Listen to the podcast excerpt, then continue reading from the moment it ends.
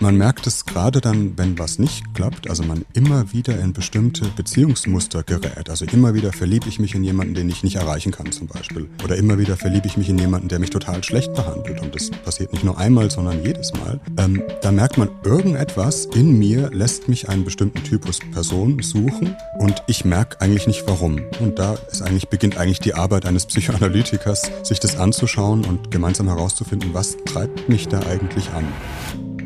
Man selber als Therapeut merkt auch vielleicht, oh, da kommt eine Trauer in mir hoch, irgendwie, wenn die Person das so erzählt. Und dann sagt vielleicht die Person, naja, aber es ist halt so. Wechselt das Thema. Und dann würde man zum Beispiel da an die Stelle reingehen und genau versuchen, diese Person zu sein, die den Raum öffnet für diese negativen Gefühle, die vielleicht vorher nie aufgenommen wurden, weil vielleicht die Eltern gesagt haben, irgendwie, was weiß ich, wenn die Person traurig wurde als Kind, äh, stell dich nicht so an oder ist doch kein Grund traurig zu sein oder sowas. Ich würde sagen, für Trauma gilt eben nicht, äh, die Zeit halt alle Wunden. Also das ist, glaube ich, wirklich ein Charakteristikum von Trauma, dass diese Wunde sich nicht von alleine schließt, sondern dass es irgendwie was noch dazu braucht, damit man versuchen kann, diese Wunde zu schließen. Dazu gehört anzuerkennen, dass es so war. Das ist was ganz Wichtiges, sich dem zu stellen. Erst wenn man sich dem stellen kann, merkt man aber, dass es jetzt auch nicht mehr so ist. Und das zu betrauern, was geschehen ist. Also trauern könnte man sagen, heißt eigentlich etwas Vergangenheit werden zu lassen.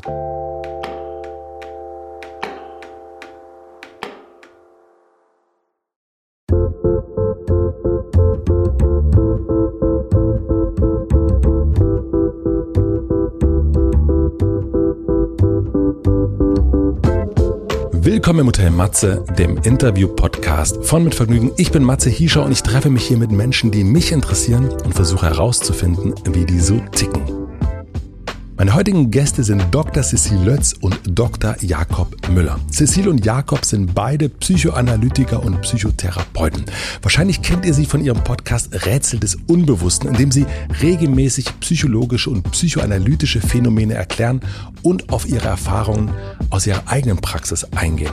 Und weil ich mir selbst oft ein Rätsel bin, höre ich den Podcast sehr gern und habe sie ins Hotel eingeladen. Ich wollte von den beiden wissen, was Psychoanalyse eigentlich ist, wie sie arbeiten, wie ich mir das Verhältnis zwischen Ihnen und Ihren Patienten vorstellen kann und was genau Trauma bedeutet. Dieses Wort Trauma begegnet mir in letzter Zeit sehr häufig, auch Trigger.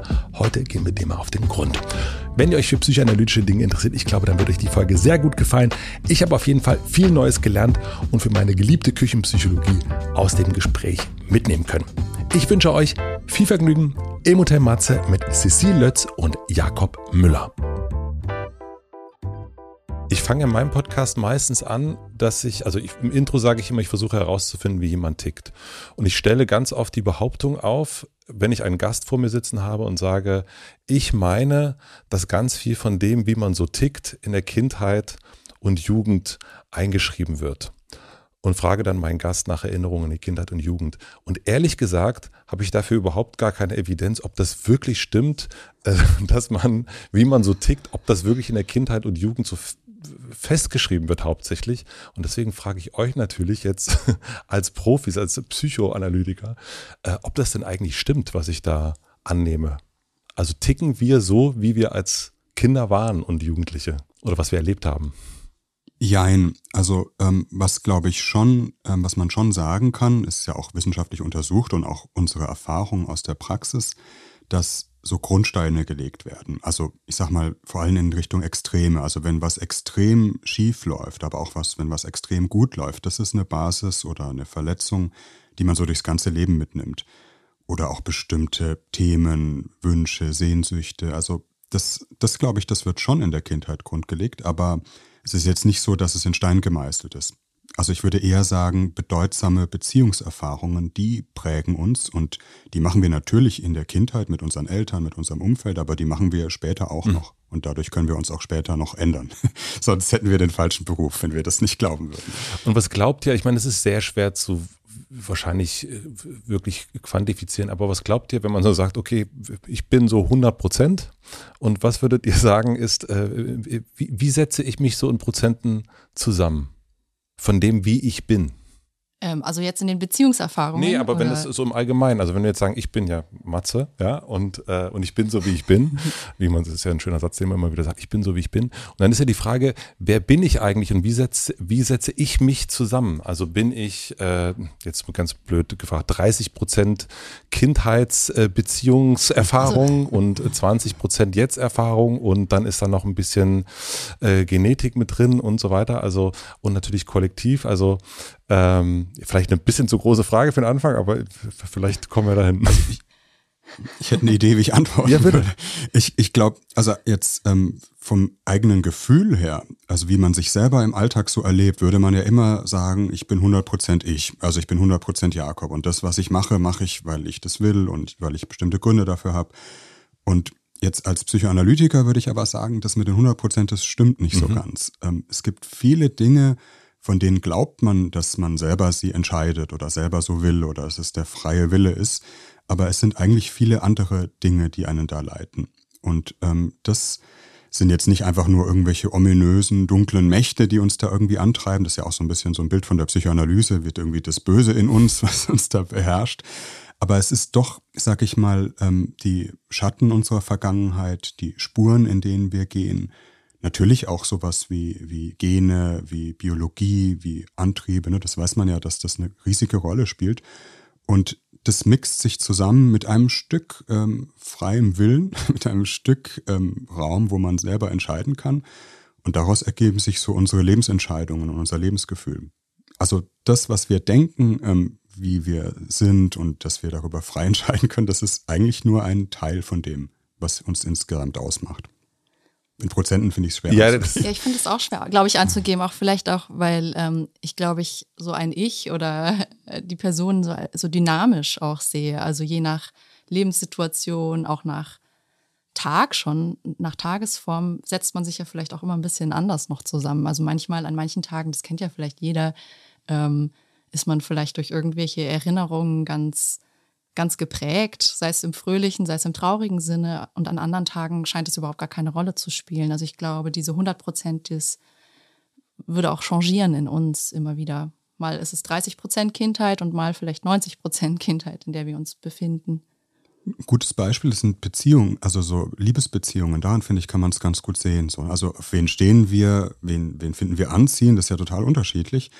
Und ähm, das ist ja sowas, wo wir das Gefühl haben, das sind wir, das, das ist die Person, die mich interessiert, darauf stehe ich, das ist mein mhm. Typ. Und man merkt es gerade dann, wenn was nicht klappt, also man immer wieder in bestimmte Beziehungsmuster gerät. Also ich gerate immer wieder in dieselbe Beziehungssituation. Immer wieder verliebe ich mich in jemanden, den ich nicht erreichen kann zum Beispiel. Oder immer wieder verliebe ich mich in jemanden, der mich total schlecht behandelt. Und das passiert nicht nur einmal, sondern jedes Mal ähm, da merkt man, irgendetwas in mir lässt mich einen bestimmten Typus Person suchen und ich merke eigentlich nicht warum. Und da ist eigentlich, beginnt eigentlich die Arbeit eines Psychoanalytikers, sich das anzuschauen und gemeinsam herauszufinden, was treibt mich da eigentlich an. Und das sind oftmals die Stellen, wo wir etwas aus unserer Geschichte dann doch in uns tragen und mit uns tragen. Wir äh, kommen gleich auf jeden Fall zur Psychoanalyse und all die Sachen, die damit zu tun haben. Und ich glaube, auch dieses Beispiel ist schon ganz schön, was du gerade aufgemacht hast mit der Person, die jetzt vielleicht gar nicht weiß, warum, äh, warum ist sie in die und jene Person verliebt. Aber weil du gerade äh, Treiber gesagt hast, was würdet ihr sagen, hat euch angetrieben, euren beruflichen Weg so zu gehen, wie ihr den gegangen seid? Also bei mir, ich glaube, es hat biografische Gründe. Also mein, mein Vater hat äh, Vortragsreihen gehalten zur Psychoanalyse. Da war ich noch ein Jugendlicher und ich fand das unglaublich faszinierend.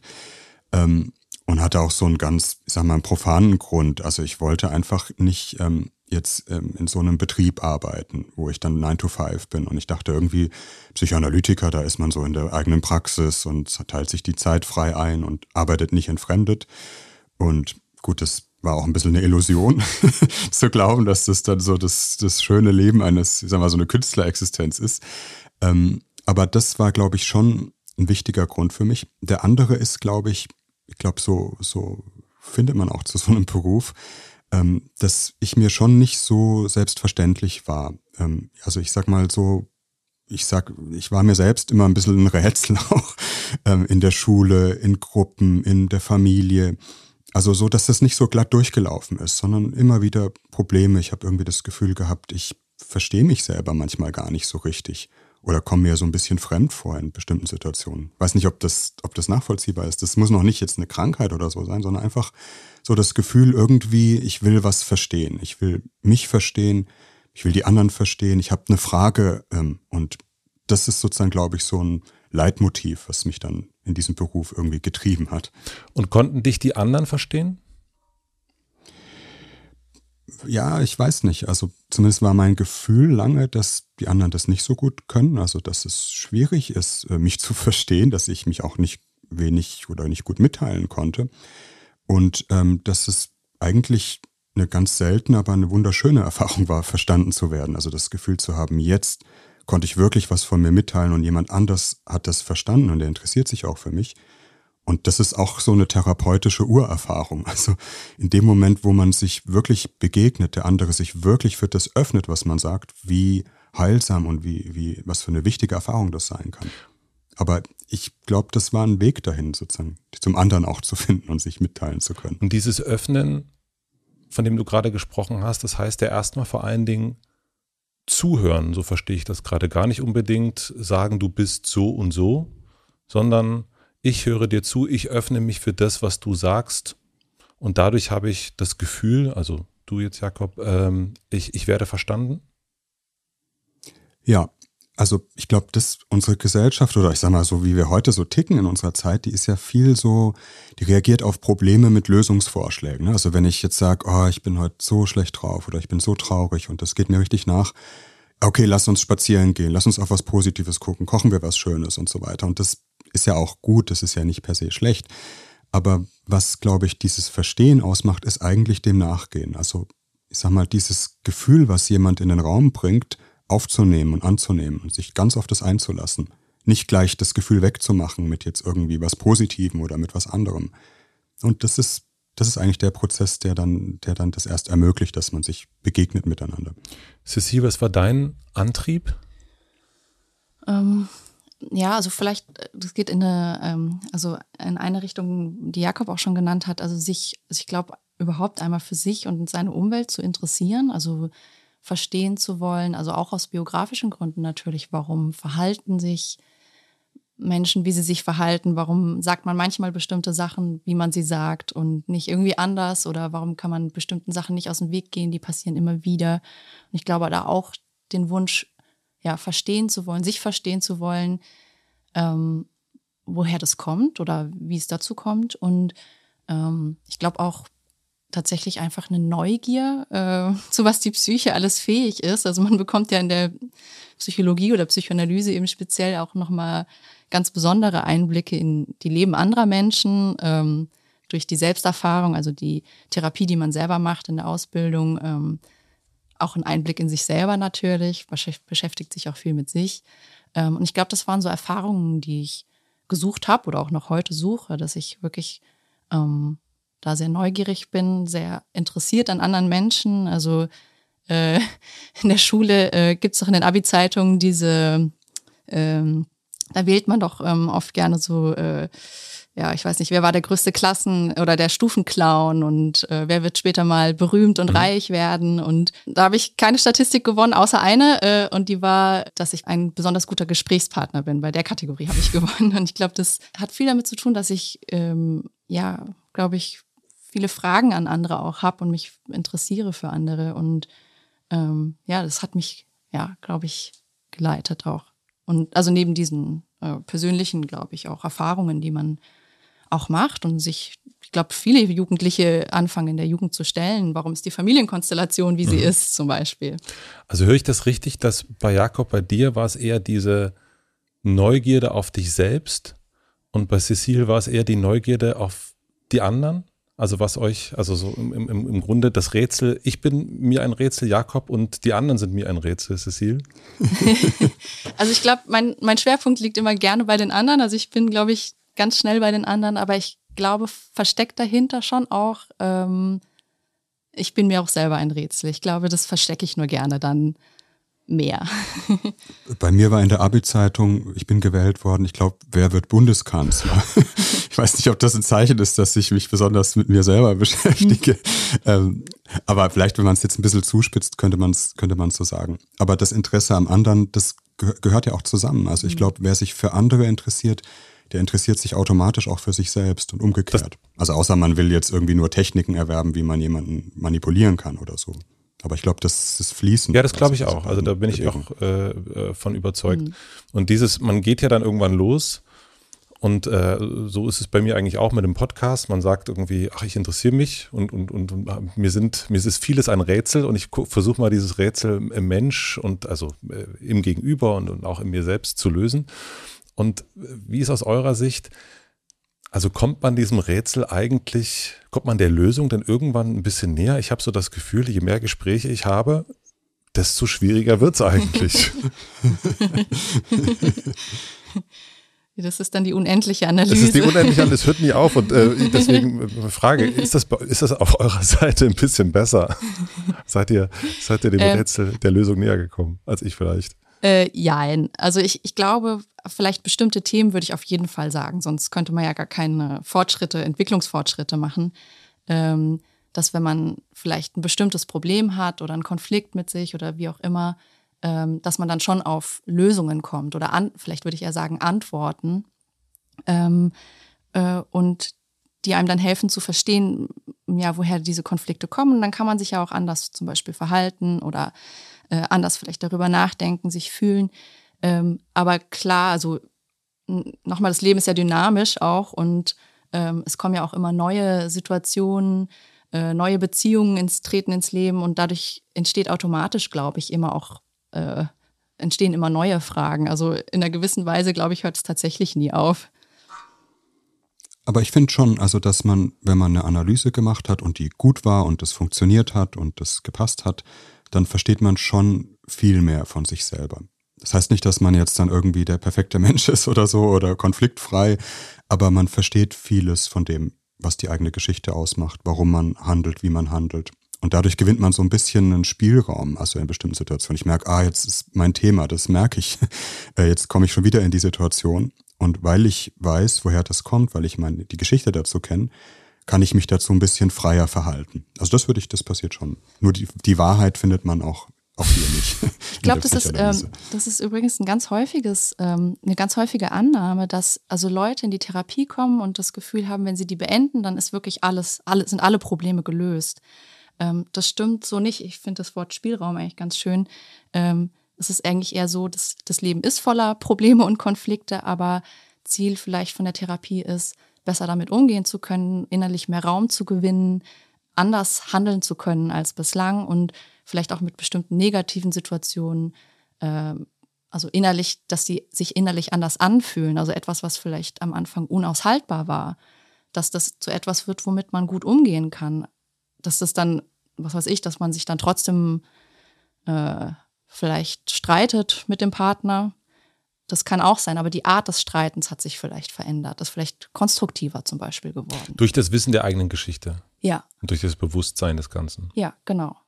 Du hast erst schon, Jakob, äh, vom, vom Bösen gesprochen, der äh, äh, Psychoanalyse und den Bildern, die man von der Psychoanalyse hat äh, oder haben könnte.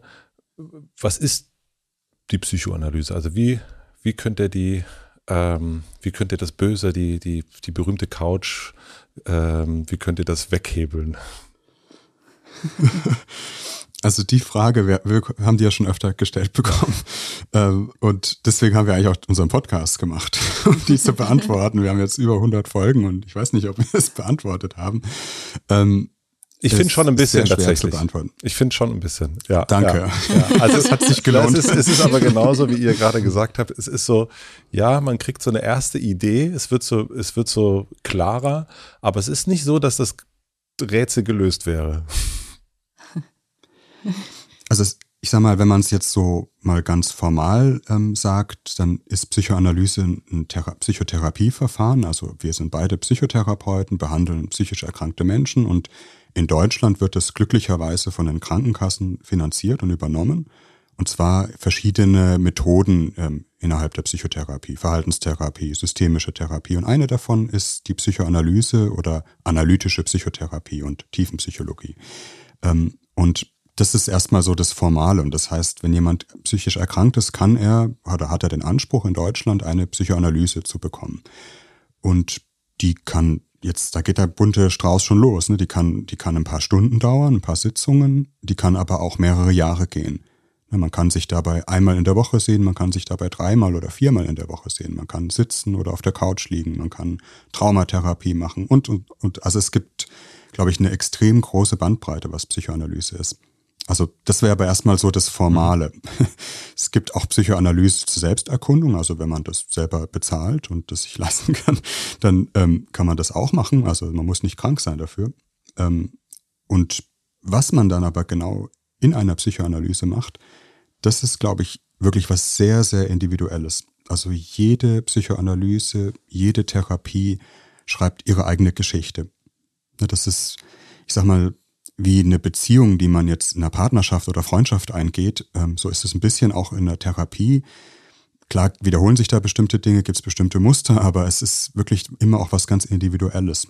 Also vielleicht kann man so sagen, als Psychoanalytiker wenden wir jetzt nicht immer eine Methode an, die wir immer gleich machen und das ist sozusagen unser Verfahren, sondern wir erarbeiten eigentlich mit Patienten so einen individuellen Weg, der dann zu der Problematik auch jeweils passt. Du hast Jakob mal im äh, Podcast gesagt, das ist eigentlich, also äh, es gibt ja immer den, den großen Namen Freud, der sich, äh, der sich sofort reinschiebt ins Bild, wenn es um die Psychoanalyse geht. Und du hast mal gesagt, es geht eigentlich nicht darum, eine Schule zu entsprechen, zum Beispiel der Freudschen Schule, sondern eine eigene Schule zu definieren. Und könnt ihr das so ein bisschen sagen? Also könnt ihr eure Schule, vielleicht habt ihr auch eine äh, unterschiedliche Schule, äh, die ein bisschen beschreiben, ein bisschen sagen, wie, wie, ja, wie sieht diese Schule aus? Wie, wie fühlt die sich an? Also ich kann bei mir sagen, dass für mich die Ausbildung ähm, zum Psychoanalytiker ähm, besonders deshalb wertvoll war, weil ich ganz viele Schulen kennengelernt habe.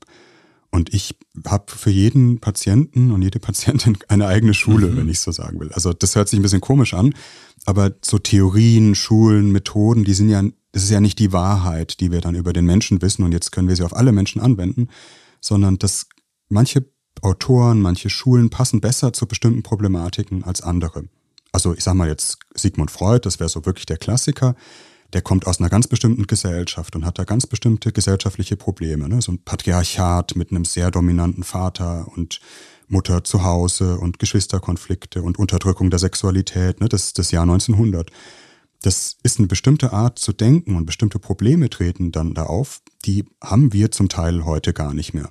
Aber wenn jemand zum Beispiel aus einer Kultur kommt, wo das noch absolut der Fall ist, wo, da gibt es den Vater als Patriarchen, der sozusagen den, die, die Kinder unterdrückt und die Mutter die Angst vor dem Vater hat, dann ist es total hilfreich, Freud zu lesen, sich das anzugucken, was entstehen da für innere Konflikte in Menschen, die in so einer Gesellschaft leben, was passiert, wenn man seine Sexualität nicht frei leben darf, wenn man überhaupt sein Selbst nicht entfalten darf, dann bin ich äh, sozusagen, bin ich die Schule Freud in so einer Behandlung. Aber in einer anderen Behandlung, wo es vielleicht jetzt um jemanden geht mit einer Borderline-Störung, da, da schaue ich dann weniger auf Freud, sondern andere Autoren, die mir da mehr helfen. Also ich hätte gesagt, ich, das klingt so ein bisschen jetzt so gemischt Warenladen, aber es ist ein bisschen so, äh, ich wähle mir meine Schule für jede Behandlung ein bisschen neu zusammen. Ähm, ich, also es gibt ein ganz berühmtes Zitat äh, von einem Analytiker, das äh, heißt No Memory, No Desire. Ähm, und damit ist gemeint, ähm, dass man in den Behandlungen ähm, erstmal ganz offen rantritt und versucht, das, was man weiß, kognitiv weiß, erstmal in den Hintergrund treten zu lassen und sich gar nicht davon lenken zu lassen, auch nicht von Theorien, die man vielleicht ganz schnell hat über das, was da erzählt wird, sondern erstmal ähm, ja offen zu bleiben. Und ich glaube, also das würde ich sagen, das lenkt mich auch in meinen Behandlungen, ähm, ist, glaube ich, erstmal wirklich zu versuchen, offen zu sein und nicht schon gleich eine Idee eine, die vielleicht zu einer bestimmten Theorie passt, die ich gelernt habe, zu binden. Ähm, und es ist tatsächlich auch so, dass wenn man erstmal eine ganze Weile zuhört und versucht es nicht gleich in irgendeine Kategorie oder Schublade zu stecken, dass tatsächlich dann der Verlauf der Stunde einen ganz anderen äh, Gang bekommt, als man das vielleicht am Anfang gedacht hat. Und dafür ist das auch wichtig. Also es ist wichtig, die Theorie zu kennen. Ich glaube, die, die bildet so eine Art Basis für, unser, für unsere Behandlungen. Ähm, äh, aber es ist auch wichtig, sozusagen nicht die Theorie über den Patienten zu stülpen, sondern wirklich aus dem, was, was von dem Patienten kommt, mit dem zu arbeiten und ähm, ja, sich dafür, dafür freizuhalten. Das würde ich sagen, das lenkt mich erstmal. Also in der Behandlung. So eine Extre also ich, ich spüre da so eine den Versuch, so eine große Offenheit eigentlich herzustellen und zu sagen, okay, ich, ich weiß erstmal eigentlich gar nichts und ich höre mir erstmal alles an mhm. und dann irgendwann kommt dann schon auch das, was dann richtig ist und was hier helfen könnte. Ja, genau. Also es fügt sich dann. Also wie gesagt, natürlich, man kann ja sein Wissen nicht aussperren, das wäre ja illusorisch. Ja. Und ich glaube, dass es auch sehr wichtig ist, das zu haben ähm, weil man natürlich dadurch zum Beispiel schneller Zusammenhänge knüpfen kann ähm, oder überhaupt weiß, wie man bestimmten Situationen, wie man damit umgeht oder woher die überhaupt kommen. Ähm, aber es ist, glaube ich, auch wichtig, sich eben nicht zu verschließen, weil sonst kann ja, wenn man es immer schon weiß, dann, ich glaube, dann schließt man ganz schnell Türen. Und ich glaube, da, ist, dafür ist es wirklich wichtig, zu versuchen, sich individuell, man hat es ja wirklich mit Individuen zu tun. Also je mehr man sich mit einer Person auch beschäftigt, desto weiter weg geht es dann von diesen Theorien, die dann halt immer doch etwas Allgemeines beschreiben. Ich glaube, deswegen ist es so wichtig, zu versuchen, da ganz nah an dem Patienten dran zu sein und dem, was er ähm, individuell erzählt. Ich glaube, gerade in, in unserer Gesellschaft so, wo wir so, wir sind so eine technische Gesellschaft, die ganz schnell Lösungen sucht, auch so Kontrolle herstellen will. Also ich habe ein Problem, ich habe Panikattacken, also jetzt Methode X, so kann ich sie abstellen. Und das ist auch nichts dagegen zu sagen, jeder will Panikattacken loswerden, aber wenn da Schluss ist, und wenn es das schon war, dann glaube ich, entgeht uns etwas, was eigentlich da auch noch zu finden und zu hören wäre. Also wie ist das eigentlich entstanden? Warum? In welchen Situationen? Warum, warum fängt eine Person plötzlich an, so eine wahnsinnige Todesangst in bestimmten Situationen zu bekommen? Und diesen Raum aufzumachen und wirklich die Geschichte der, der Person anzuhören und sich ganz tief auf diese Person einzulassen, das ist was ganz Untypisches. Ne? Das kommt uns schnell in unserer Gesellschaft so als Zeitverschwendung vor. Also redet ihr nichts, macht ihr da keine Interventionen, ne? also wie, wo ist der Fortschritt und so. Und das ist aber eine ganz tolle Erfahrung, wenn man merkt, dass das keineswegs vertane Zeit ist, sondern da Dinge entstehen, die, die vielleicht anders nicht entstanden wären. Deswegen ist es auch so toll, dass ähm, es ähm, Podcast-Formate gibt, die nicht wie im Fernsehen Frage, Antwort, zack und schon ist der nächste Gesprächspartner da. Ähm, äh, das so machen, sondern wo sich wirklich was entfalten kann in einem Gespräch. So wie das hier. Ist ja. ähm, mein Bild von der äh, Psychoanalyse ist ja eigentlich auch so ein bisschen so, oh, das geht ins Eingemachte. Oh, das kann, mhm. puh, zwei, drei Jahre, holla die Weitfee. Und, ähm, und dann gegenüberstellend ist eher, äh, und da weiß ich gar nicht, was der Unterschied ist, und das würde ich mir gerne erklären lassen, ist so die Verhaltenstherapie, haben wir irgendwie zehn Sitzungen, jetzt nehme ich die Zahl jetzt gerade so und äh, haben wir die Sache vielleicht so in drei, vier Monaten hinter uns. Also so ein bisschen, ähm, ja, äh, dass wir wieder lebensfähiger werden. Ist dieses Bild, das ist jetzt alles wirklich so hören, sagen und äh, nicht genau wissen, äh, stimmt das in irgendeiner Form? Also ist das wirklich die Analyse, die ins Eingemachte geht oder, oder stimmt dieses Bild auch überhaupt gar nicht? Also ist die, mhm. ähm, äh, ja, die Therapie, die, die Verhaltenstherapie zum Beispiel, ist die so ein, ist, ist, ist die etwas oberflächlicher oder wie, wie unterscheidet sich das ja?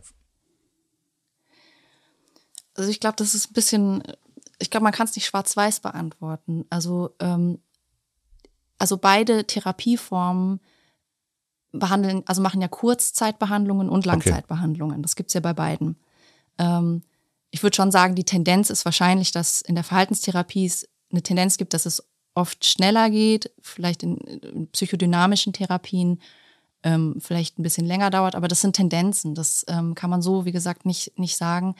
Ähm, ans Eingemachte, ich glaube, ähm, das kommt auch wieder drauf an. Es, das, natürlich kann eine Verhaltenstherapie unglaublich intensiv sein und eine psychodynamische Therapie oberflächlich. Es kommt einfach wirklich auf den mhm. Prozess an und auch, auch auf den Therapeuten, würde ich sagen, oder die Therapeutin. Ähm, ich glaube aber schon, dass ähm, bei Psychoanalysen, also, naja, also zum Beispiel, wenn man, wenn man sich vorstellt, man geht vielleicht mehrmals die Woche in Therapie, also eine Verhaltenstherapie ist in der Regel einmal in der Woche, findet in der Regel nie häufiger statt, weil das so eben von unserem Gesundheitssystem so vorgesehen ist. Ähm, und wenn man dann dreimal die Woche geht oder viermal, vielleicht manche sogar fünfmal die Woche, das ist eine unglaublich intensive Beziehung, die man da eingeht. Und ich glaube, an der Stelle ist es schon anders. Da kommt man natürlich, wenn man ein Thema am nächsten Tag wieder vertiefen kann äh, und nicht erst eine Woche vergeht, dann vertiefen sich die Themen auf eine andere Weise, ähm, die, glaube ich, einen unglaublich intensiven Prozess auslösen können. Ähm, das heißt aber nicht mehr oder weniger wirksam. Da wäre ich vorsichtig. Das, das kann man so, glaube ich, nicht sagen. Aber es löst einen anderen Prozess auf jeden Fall aus. Das, das würde mhm. ich schon sagen. Also ich hätte eine Idee, wie man es an einem Beispiel ähm, machen könnte. Also angenommen, jemand, jetzt das Beispiel verliebt sich immer unglücklich. Also eine Frau verliebt sich immer unglücklich in ältere Männer, ähm, die eigentlich schon vergeben sind und verheiratet sind und unerreichbar sind. Und ist dann so, wird dann richtig depressiv, weil sie kein erfülltes Beziehungsleben haben kann. Und es gibt, sag mal, so eine Ebene, wo man über das Thema sprechen kann, die, sag mal, die Hintergründe davon verstehen kann. Ich glaube, das passiert in der Verhaltenstherapie genauso wie in psychoanalytischen Verfahren, ne? dass man sich überlegt, wo, wo ist das das erste Mal entstanden, wie war das in der Familie, welche Rolle spielt da vielleicht der Vater.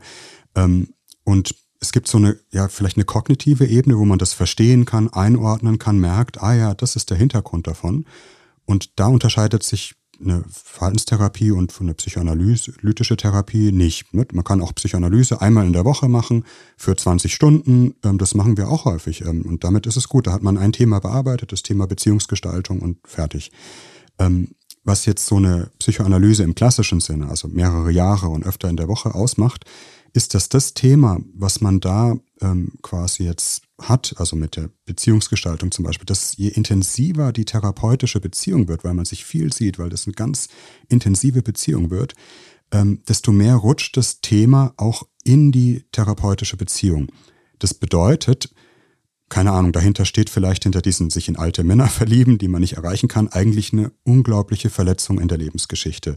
Der Vater, der vielleicht sich ganz früh schon getrennt hat, eine Männerfigur, nach der man sich so sehr sehnt. Es geht da eigentlich gar nicht um Sexualität und um, um solche, es geht gar nicht um Partnerschaft im engeren Sinne. Es geht eigentlich darum, diesen ersehnten Vater zu finden. Das ist eigentlich das, was die Person immer wieder in, dahin treibt und findet immer wieder den enttäuschenden Vater. Und das ist etwas, was dann nicht nur besprochen wird, sondern was in der Psychoanalyse auch in die Therapie selbst reinkommt. Also, dass zum Beispiel plötzlich solche Sehnsuchtsgefühle nicht nur Thema sind, sondern plötzlich auch gegenüber dem Therapeuten entstehen. Ne, man kann sich gar nicht mehr davon lösen und man hat so eine Angst, wieder vom Therapeuten verletzt zu werden, dass der sich gar nicht interessiert in Wahrheit, dass der mich nicht mag. Das heißt, das, was ich empfinde, aktualisiert sich im Hier und Jetzt der Beziehung. Ich, das nennen wir Übertragung. Ja. Etwas, ein altes Thema, was eigentlich in der Seele brennend ist, überträgt sich in die Therapie und wird flüssig zwischen Therapeut und Patient. Und man macht da eine ganz neue Erfahrung ne, mit dem sozusagen Vatertherapeut oder Muttertherapeut, erlebt da etwas, was eigentlich diese alte Erfahrung ähm, widerlegt. Ne? Da ist doch eine Person, der ich so vertrauen kann, nach der ich mich sehne und mit der ich, mit der ich vieles teilen kann, was vielleicht früher nicht möglich war. Ähm, und das gibt dieses Moment von, das, da wird's heftig. Äh, das heißt, das ist, das wird sozusagen im Hier und Jetzt direkt erlebbar. Das ist was, was ich einer anderen Person, die mit im Raum ist, gegenüber empfinde. Ne, und manchmal ähm, hat das so eine hohe Intensität, dass man wirklich dann denkt, oh krass, jetzt ist das Thema richtig da, so, und es ist wie, als wäre gar keine Zeit vergangen. Das macht vielleicht so diesen Ruf der Psychoanalyse, dass sie, dass sie intensiv ist aus. Ähm, wenn ich jetzt diese junge Frau bin und jetzt stehe ich quasi äh, vor zwei Türen und ich merke, okay, das ist immer wieder die, die Situation, boah, äh, mit, mit den Männern, das funktioniert einfach nicht wie kann ich als junge Frau oder auch ältere Frau, wie kann ich wissen, welche Tür ich da äh, reingehen soll? Weil, also mir ist es, also ich erkenne den Unterschied, wie du ihn jetzt erklärst, aber ich weiß ja eigentlich, mir ist es ja unter Umständen gar nicht bewusst, was da eigentlich los ist. Das ist, hört sich so ein bisschen wie, ich weiß nicht, aber diese, äh, ich muss gerade an die Fernsehshow denken, äh, wo man immer so Tor 1, Tor 2 oder Tor 3 öffnen konnte. So. ähm, und man weiß eigentlich nicht, was dahinter ist. Zong? Zong, ja, irgendwie sowas, ja, genau. ja, aber schlimmster Fall ist es der Zong, genau. Ja, oder ein Auto, ja. Also ich glaube, ich kann es jetzt nur von, von meiner ähm, Praxis her sagen. Ich bin ja in beiden Verfahren ausgebildet. Mhm. Das heißt Psychoanalyse und tiefenpsychologisch fundierte Psychotherapie. Das ist jetzt so der Name im deutschen Kassensystem für so ein bisschen die, ähm, die kürzere Form von Psychoanalyse, ne? wo man sagt, einmal in der Woche, wo nicht ganz so viel in der Beziehung passiert, auch, aber nicht jetzt so viel wie in der Psychoanalyse. Und ich würde sagen, ähm, wenn jemand jetzt kommt mit so einer Problematik, dann fängt man erstmal auf einem, sage ich, niedrigeren Niveau mal an. Man probiert es mal. Man schaut mal, wenn man darüber spricht, Vielleicht ist das innerhalb von ein paar Stunden oder zehn Stunden, vielleicht löst sich das aus. Die Person braucht gar nicht jetzt jahrelang mhm. ähm, durch, durch das Ganze durchgehen, sondern das war so wichtig für sie, einfach mit jemandem das zu durchsprechen, durchdenken, andere Perspektiven zu gewinnen. Dann ist es gut nach, nach zehn Stunden. Also das Intensivere macht man normalerweise jetzt nicht gleich und sagt jetzt ab auf die Couch und Psychoanalyse, sondern wenn man merkt, dass etwas nach einer kürzeren Therapie oder nach einem Therapieprozess bleib, bestehen bleibt. Man kommt da gar nicht richtig ran. Ne, man kann zwar drüber reden, vielleicht der Kopf versteht das auch, aber das sinkt nicht richtig ins Herz oder in den Bauch oder ins Gefühl ab. Das ist irgendwas, was so festgefroren ist, ähm, das, da kommt man nicht mit einer kürzeren Sache ran. Das, also ich hätte gesagt, das Kürzere ist meistens vorgeschaltet dem, dem Längeren. Das heißt, diese beiden Türen, also, von denen ich gerade, also die ich gerade so aufgemalt habe, sind eigentlich so hintereinander. Man könnte theoretisch erst durch die eine gehen mhm. und merken, ah, okay, genau. reicht für mich, äh, thank you very much. Oder man merkt, oh, ich muss eigentlich noch die nächste Tür öffnen, um, um da noch weiterzugehen. Das ist auch ganz oft so. Also ganz oft, also wie du es ja auch gesagt hast, ganz oft geht man erstmal durch diese kleinere Tür. Mhm. Ähm, und die Leute lernen, also man muss sich ja auch, man geht ja eine Beziehung an, man muss ja sowieso erstmal den anderen kennenlernen. Und auch erstmal, glaube ich, glaube ich, schon wichtig, ein Gespür für das Verfahren zu bekommen, also auch gerade von Patientenseite. Ähm, und dann entsteht oft eigentlich selbst der Wunsch bei den Patienten zu sagen, oder dem würde ich eigentlich gerne noch mehr nachgehen oder ich merke, die Woche kommt mir unendlich lang vor. Gibt es die Möglichkeit, dass wir vielleicht noch eine zweite Stunde hinzunehmen oder sowas? Ähm, oder man merkt, man kann das auch dem Patienten empfehlen, weil man selber merkt, es liegt an dem Problem, dass wir nicht äh, das weiter vertiefen können oder so. Aber das ist immer ein eigener Wunsch. Muss auch sein, weil ähm, man ist auch an, als Therapeut sozusagen hilflos, wenn jemand gar nicht an sich arbeiten mhm. will. Das bringt überhaupt nichts. Das ist eigentlich auch nicht anders, als man es vielleicht auch von sich selbst oder von Freundschaften kennt. Wenn jemand was nicht verändern will, dann, dann kann man da auch gar nichts machen. Ähm, deswegen dieser Veränderungswunsch oder dieser Wunsch zu vertiefen, das, da muss man selber die Motivation für bringen. Aber das ergibt sich dann aus den Gesprächen. Jakob, du hast gerade dieses Beispiel genannt der jungen Frau ähm, mit den älteren Männern und die Übertragung, die dann stattfindet in der Beziehung zum Therapeuten. Und nun haben wir ja wirklich ein ganz klassisches Bild, nämlich eine Frau und ein Mann und die kommt zum Therapeuten. Und dann ist das der Vater oder die Vaterfigur. Kann das auch, also könnte die Frau auch bei dir sein, Cecile, und, und sagen, und, und du wirst dann in der Übertragung zum Vater? Ja, kann man schon sagen. Also ich würde schon sagen, dass es eine andere Dynamik hat. Ähm, also ich glaube, es ist nicht ganz unwesentlich, welches Geschlecht jeweils die entsprechenden Personen haben, aber ähm, diese Übertragungsfiguren, ähm, die, die kann man auch, also die sind sozusagen Großteil geschlechtsunabhängig. Also diese junge Frau könnte auch auf mich dann, äh, könnte von mir zum Beispiel dann sich äh, an mich bestimmte Wünsche richten in einer sehr intensiven Art und Weise. Also das ist sozusagen da, das kennt keine Grenzen, ja. Das würde auch funktionieren. Ich weiß nicht, wer von beiden das gesagt hat. Äh, es gab äh, ein längeres äh, Interview in der Zeit, ich glaube Anfang des Jahres, im Zeitmagazin. Und äh, habt ihr gesagt, Psychoanalyse heißt eigentlich, geronnene Beziehungsstörungen wieder flüssig zu machen. Und ist das genau das? Also diese Übertragung, ist die das Mittel, um eine Beziehungsstörung wieder flüssig zu machen? Ja, also ich glaube, geronnene Beziehungsstörung, vielleicht kann man das kurz nochmal ja, erläutern, gerne. weil ähm, das, das ja vielleicht gar nicht so selbstverständlich ist. Also der, der Gedanke dahinter ist, dass das, was wir psychische Störungen nennen, nicht alle psychische Störungen, aber ein guter Teil der psychischen Störungen, das beruht letztlich auf Beziehungserfahrungen. Also das, was wir sind, unser Selbst, unsere ganze psychische Struktur, wie wir das nennen, die bildet sich in unserer Geschichte, in der Kindheit, Jugend, auch später, anhand von Beziehungserfahrungen. Also wir erfahren von anderen, wer wir sind, wie wir sind, ob wir liebenswert sind. dass wir uns gut mit uns fühlen, dass wir zufrieden mit uns sind, dass wir interessant finden, was wir machen. Das sind eigentlich Erfahrungen, die wir einmal mit anderen gemacht haben, wo sich jemand für uns interessiert hat, wo uns jemand liebevoll begegnet ist. Und das sozusagen, also aus den Beziehungen fügt sich unser eigenes Selbst. Wir haben immer das Beispiel am, am Namen, kann man es ganz gut sehen. Also, dass ich Jakob heiße, das habe ich mir nicht selber gegeben, sondern jemand hat mir mal gesagt, dass ich Jakob heiße. Und ich habe das mir so sehr zu eigen gemacht, dass es jetzt völlig identisch mit mir ist. Ich erlebe das als ganz meins. Und so ist es mit ganz vielen Erfahrungen. Und bei vielen psychischen Erkrankungen ist es so, dass ähm, da in der Geschichte Störungen aufgetreten sind. Also zum Beispiel ähm, das Gefühl, jemand durfte in der Beziehung niemals negative Gefühle ausdrücken, zum Beispiel mit den eigenen Eltern oder sowas. Ne? Also durfte niemals irgendwie sagen, mir geht's, ich bin traurig, mir geht's schlecht, ich bin wütend. Da hieß es immer nicht weinen oder Indianer kennt keinen Schmerz oder was auch immer dann das Thema war. Und dadurch verinnerliche ich etwas, nehme etwas in mich auf, was ähm, quasi mich später im späteren Leben mir Schwierigkeiten macht. Ich weiß dann gar nicht, was negative Gefühle sind. Ich kann mit denen gar nicht umgehen. Ich habe nicht die Erfahrung gemacht, das ist etwas, was ich aussprechen oder sagen darf. Ich bin dann quasi damit eingesperrt. Und das ist das, was dann später uns erscheint. Ich bin eigentlich traurig, ich habe eine Trennung erlebt, ich traue aber gar nicht oder bin nicht wütend, sondern irgendwie fange ich an, Symptome auszubilden. Im Körper tut sich was. Ich kann gar kein negatives Gefühl ausdrücken, ich kann das niemandem sagen.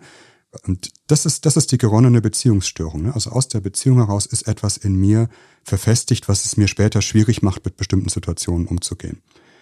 Und ähm, das ist, was flüssig machen heißt, eben durch so einen therapeutischen Prozess, dass diese Situation sich wiederholt. Das tut sie auch im Alltag, nur in der Psychotherapie achtet man eben besonders darauf. Ne? Dass dann zum Beispiel ein Patient in der Therapie, ja, ich weiß nicht, wie könnte man das, wie könnte man das sagen? Also ähm, ja, also zum Beispiel, wenn man sich vorstellt, dass, ähm, dass dann, äh, was weiß ich, dir ein problematisches Thema erzählt, wo es eigentlich um Trauer geht, gehen würde und ähm, äh, aber die ganze Therapie sich immer anfühlt wie so vielleicht so ein Kurzstreckenlauf, irgendwie ständig rennt man von einem zum nächsten Thema und eigentlich ist da so ein Moment, wo sich was öffnen könnte. Äh, man selber als Therapeut merkt auch vielleicht, oh, da, das kommt eine Trauer in mir hoch irgendwie, wenn die Person das so erzählt und dann sagt vielleicht die Person, ähm, naja, aber es ist halt so oder sowas. Und geht, wechselt das Thema. Und dann würde man zum Beispiel da an die Stelle reingehen und sagen, ich hatte gerade das Gefühl, eigentlich waren sie sehr traurig oder sowas. Würde das zum Beispiel rückmelden. Also man würde genau an diese Stelle gehen und da erstmal so einen Halt rein, also einen Stopp reinbringen und sich die Situation nochmal genauer angucken und ähm, eben genau versuchen, diese Person zu sein, die den Raum öffnet für diese negativen Gefühle, die vielleicht vorher nie aufgenommen wurden, weil vielleicht die Eltern gesagt haben, irgendwie, was weiß ich, wenn die Person traurig wurde als Kind, äh, stell dich nicht so an oder ist doch kein Grund traurig zu sein oder sowas. Und gerade das macht man ja als Therapeut nicht, sondern genau da öffnet man, öffnet man eigentlich oder versucht die Tür zu öffnen für diese Gefühle, dass die Raum gewinnen können. Eine Übertragung wäre in dem Fall dann, dass zum Beispiel eine Person das Gefühl hat, der Therapeut, dem darf ich eigentlich gar nicht mit meinem ganzen Quatsch da belasten. So, was in mir ist, das ist totaler Mist und so und das ist doch alles blödes Zeug und er hat doch viel Wichtigeres zu tun, als dass ich ihm jetzt das ganze Zeug erzähle. Ähm, ne, der will meine negativen Gefühle nicht haben. Das ist, das ist eigentlich die Beziehungsüberzeugung, die hinter irgendwie diesem Gefühl steht, ich kann meine Gefühle nicht ausdrücken. Ne, deswegen äußere ich die nicht. Und man arbeitet sich dann langsam heran an solche Beziehungsideen und überlegt, woher kommt das? Warum denken Sie das über mich? Ne? Ich würde jetzt als Therapeut nicht sagen, nee, stimmt nicht, ich nehme Ihre negativen Gefühle an, weil dann denkt die Person, ja, das sagt er halt jetzt so, sondern eher zu verstehen, wer werde ich für Sie? Also was für eine Person, was für Ideen haben Sie über mich? Wie ist das entstanden und wie könnte das vielleicht anders sein? Und das heißt, dadurch kommt das ins Hier und Jetzt. Und wir sprechen eigentlich über uns, also Therapeut und Patient oder Therapeutin, Patientin. Und darin schiebt sich etwas aus der Geschichte. Wir reden meistens, also 90 Prozent der Therapie redet man nicht über früher, sondern eigentlich über das, was jetzt gerade passiert. Also es geht dann tatsächlich ab einem gewissen Punkt um die Beziehung zwischen Patient und Therapeut. Ja. Voll interessant. ja. Also da frage ich mich natürlich sofort, um Himmels Willen, wie ist das für euch? Also, weil das natürlich ja auch eine wahnsinnig, also natürlich seid ihr Profis, das ist vollkommen klar. Ähm, aber das ist ja eine Intensität, ähm, die ja, wenn ich mir so einen Tag vorstelle, ich weiß nicht, wie viel äh, Beratung ihr habt, ähm, das, das, und das ist ja, es ist ja jedes Mal, geht man, also ihr seid ja jedes Mal die Person. Ähm, wie, wie schützt ihr euch da? Ich würde erstmal sagen, ja, es ist auf jeden Fall sehr intensiv. Es ist ein sehr intensiver Beruf. Also ich glaube wirklich nicht der Job, bei dem man ins Auto steigt und quasi die Tür zur Praxis schließt und dann ist alles weg. Äh, zumindest nicht jeder Tag.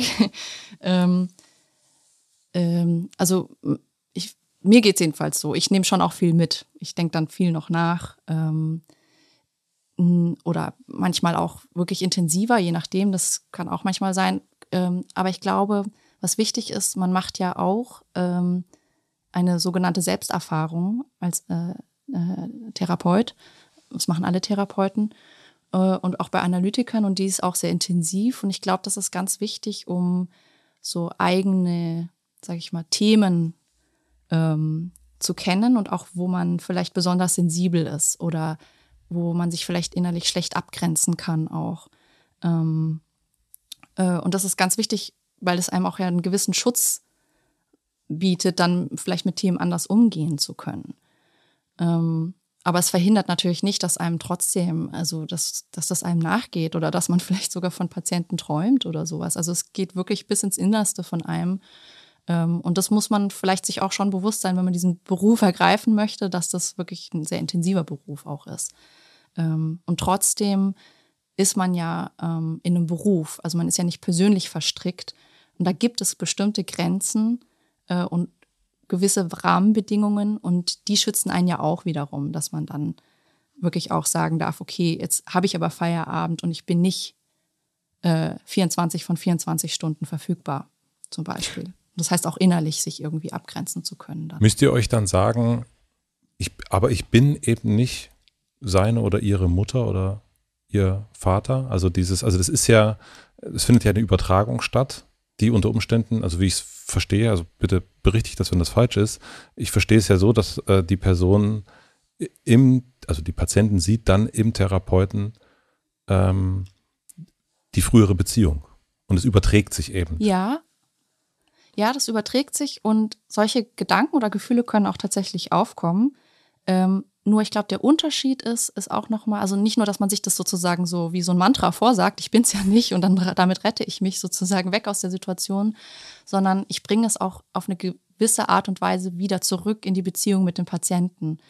Ähm, also ich arbeite genau mit diesen Gedanken und Gefühlen. Das ist vielleicht auch nochmal ein ganz wichtiger Punkt, ähm, dass ich, dass ich ähm, das auch versuche wieder einzubringen. Also warum fühle ich mich jetzt wie eine Mutter, die irgendwie die Person vielleicht schützen muss? Mhm. oder sowas oder die jetzt am liebsten die Person in den Arm nehmen würde oder sowas. Kann ja, solche Gefühle können aufkommen, aber mit denen arbeite ich. Also ich frage mich sozusagen immer zu auch gleichzeitig, warum das jetzt in mir so entsteht und was das eigentlich bedeuten könnte und versuche das in die Arbeit dann wiederum direkt in die Beziehung einzubringen.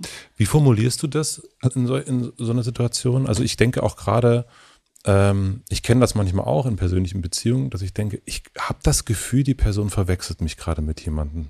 Mhm. Ähm, irgendwie, mhm. ich bin das mhm. doch gar nicht. Äh, da gibt es irgendwie eine Annahme ja. über mich und da fühle ich mich überhaupt nicht wieder an dieser Annahme. ähm, also da findet keine Übertragung statt, also, also eine Rückübertragung. ähm, wie formulierst du das, um das auch, oder ihr das, um das auch deutlich zu machen, äh, ohne die andere Person zu sagen, jetzt hör mal auf, mich als deinen Vater anzusehen. ähm. Das ist ganz unterschiedlich. Also muss ich mal drüber nachdenken. Also vielleicht, äh, es kommt ja auch sehr auf die Situation an. Vielleicht sowas wie, ähm, sie würden sich jetzt jemanden wünschen oder sie würden sich jetzt wünschen, dass ich ähm, mit ihnen äh, quasi hier aus der Therapie gehe und ich auch zu Hause die ganze Zeit für sie verfügbar sein könnte. Also damit wäre der Wunsch zum Beispiel angesprochen. Und dann kann die Person sagen, ja, stimmt. Mhm. äh, mir geht's so schlecht, wenn ich hier rausgehe und eigentlich das Einzige, was hilft, ist, äh, wenn ich hier reden kann oder sowas. Das kann sowas wieder so ein Gesprächsraum zum Beispiel öffnen. Also das ähm, also, würde dir noch was einfallen? Mir, mir, hilft es oft, mir dann vorzustellen, dass, dass viele Sachen, die dann gerade auch nervig sind oder irgendwie auch sogar aggressiv sind, dass das viel auch mit Angst zu tun hat. Also ich habe zum Beispiel, das war am Anfang der Ausbildung, ähm, als ich noch nicht so eine Sensibilität dafür hatte, für solche Prozesse, ähm, gerade so, das ist ein ganz typisches, was du gesagt hast mit dem Schuldgefühl. Also man hat 50 Minuten, arbeitet mit den Patienten und irgendwie das Gefühl, es reicht nicht. Und äh, gerade am Ende der Stunde, gerade wenn man sich trennen will, plötzlich kommen erst die richtigen Themen und ähm, man hat so das Gefühl, man muss eigentlich noch mehr geben und ich muss eigentlich jetzt gleich noch eine Stunde hinten dranhängen und abends nochmal anrufen und ne, also ich muss immer mehr geben. Und ähm, das ist was, wenn man, wenn man jetzt dafür kein Sensorium hat, dann neigt man dazu, das nennen wir als Psychoanalytiker, es zu agieren. Das heißt, ich habe in mir entsteht ein Gefühl und ich gebe dem sofort in der Handlung nach. Ne, ich vereinbare den Termin am Abend. Oder ich sage, okay, es tut mir leid, äh, dies reicht wirklich nicht 50 Minuten, das müssen wir jetzt gleich so und so machen. Gibt's im Alltag auch. Ne? Mhm. Ne? Also hat man manchmal mit einer, mit, mit, wenn man jemand eine depressive Veranlagung hat, ähm, so das Gefühl, man muss immer noch mehr helfen und abnehmen und erleichtern und quasi Verantwortung für den anderen übernehmen. Und das reicht irgendwie immer nicht. Trotzdem geht's der Person nicht besser. Und jetzt im Verlauf der Ausbildung war das schon ein Lernprozess, das in mir zu beobachten. Also, dass ich selber merke, oh, in mir entsteht so das Gefühl, ich habe jetzt plötzlich den Druck, ich muss mehr geben. Was ich gegeben habe, ist nicht gut genug, das reicht nicht. Und ähm, da sich zu überlegen, warum entsteht das in mir, das Gefühl? Warum, was, wie geht's wahrscheinlich der anderen Person jetzt gerade? Ne? Ich werde zu jemandem, der nicht genug gibt. Das heißt ja für die andere Person, die hat eine wahnsinnige Angst, jetzt gehst du von mir weg und mir geht's immer noch so schlecht und was du, du gehst jetzt einfach dann äh, nach Hause und lebst dein Leben weiter als, als Privatmensch und ich stehe mit diesen ganzen Gefühlen da. Und das auszusprechen, also zu sagen, irgendwie, ich habe das Gefühl, ähm, sie, sie haben so viele Themen noch auf dem Herzen und sie, die Stunde reicht gar nicht aus und sie haben so eine Angst, ähm, dass, dass ich kann ihnen auch nicht helfen. Ne? Und ich ist mir egal, was mit ihnen ist, ich gehe nach Hause und vergesse sie da und sie bleiben mit ihren Themen alleine. Also vielleicht, wir sagen immer so, auf das nicht nur auf die Abwehr zu gehen, also Abwehr wäre zum Beispiel irgendwie dieses negative Gefühl wegmachen, das heißt ganz viel Termine vereinbaren, irgendwie in der Realität was zu ändern, dass dieses negative Gefühl nicht auftritt. Und das andere wäre das Abgewehrte, also eigentlich die Angst, die dahinter steht. Oder der Wunsch oder die Sehnsucht, die auszusprechen, also das Gefühl, was eigentlich erst dazu treibt, dass eine Person ähm, ganz bestimmte Konstellationen herstellt. Ich glaube, das ist sowieso häufig der Schlüssel zu versuchen. Also gerade dieses Gefühl, was du auch geschildert hast, man, man merkt, man wird von jemand anderem für jemand anders gehalten. Äh, der Schlüssel ist, glaube ich, wirklich häufig erstmal in sich selber zu erfassen und irgendwie auch zu versprachlichen, was löst die Person in einem aus. Und das in irgendeiner Form, also wenn man jetzt mit der befreundet ist zum Beispiel, jetzt ja. natürlich nicht mit so einer Lidl-Bekanntschaft oder sowas, ähm, dass man das versucht auch anzusprechen und eben nicht äh, sozusagen dem nachgibt. Was weiß ich, wenn man das Gefühl hat, man, du hattest jetzt das Beispiel, immer mehr geben, dass man die Person, dass man der, der, den Bekannten und die Freundin oder so immer mehr anruft, sondern genau das ausspricht, sagt, ich habe das Gefühl, ähm, du hast irgendwie total Angst, ich könnte nicht immer für dich da sein ähm, und du brauchst ganz viel Rückversicherung von mir.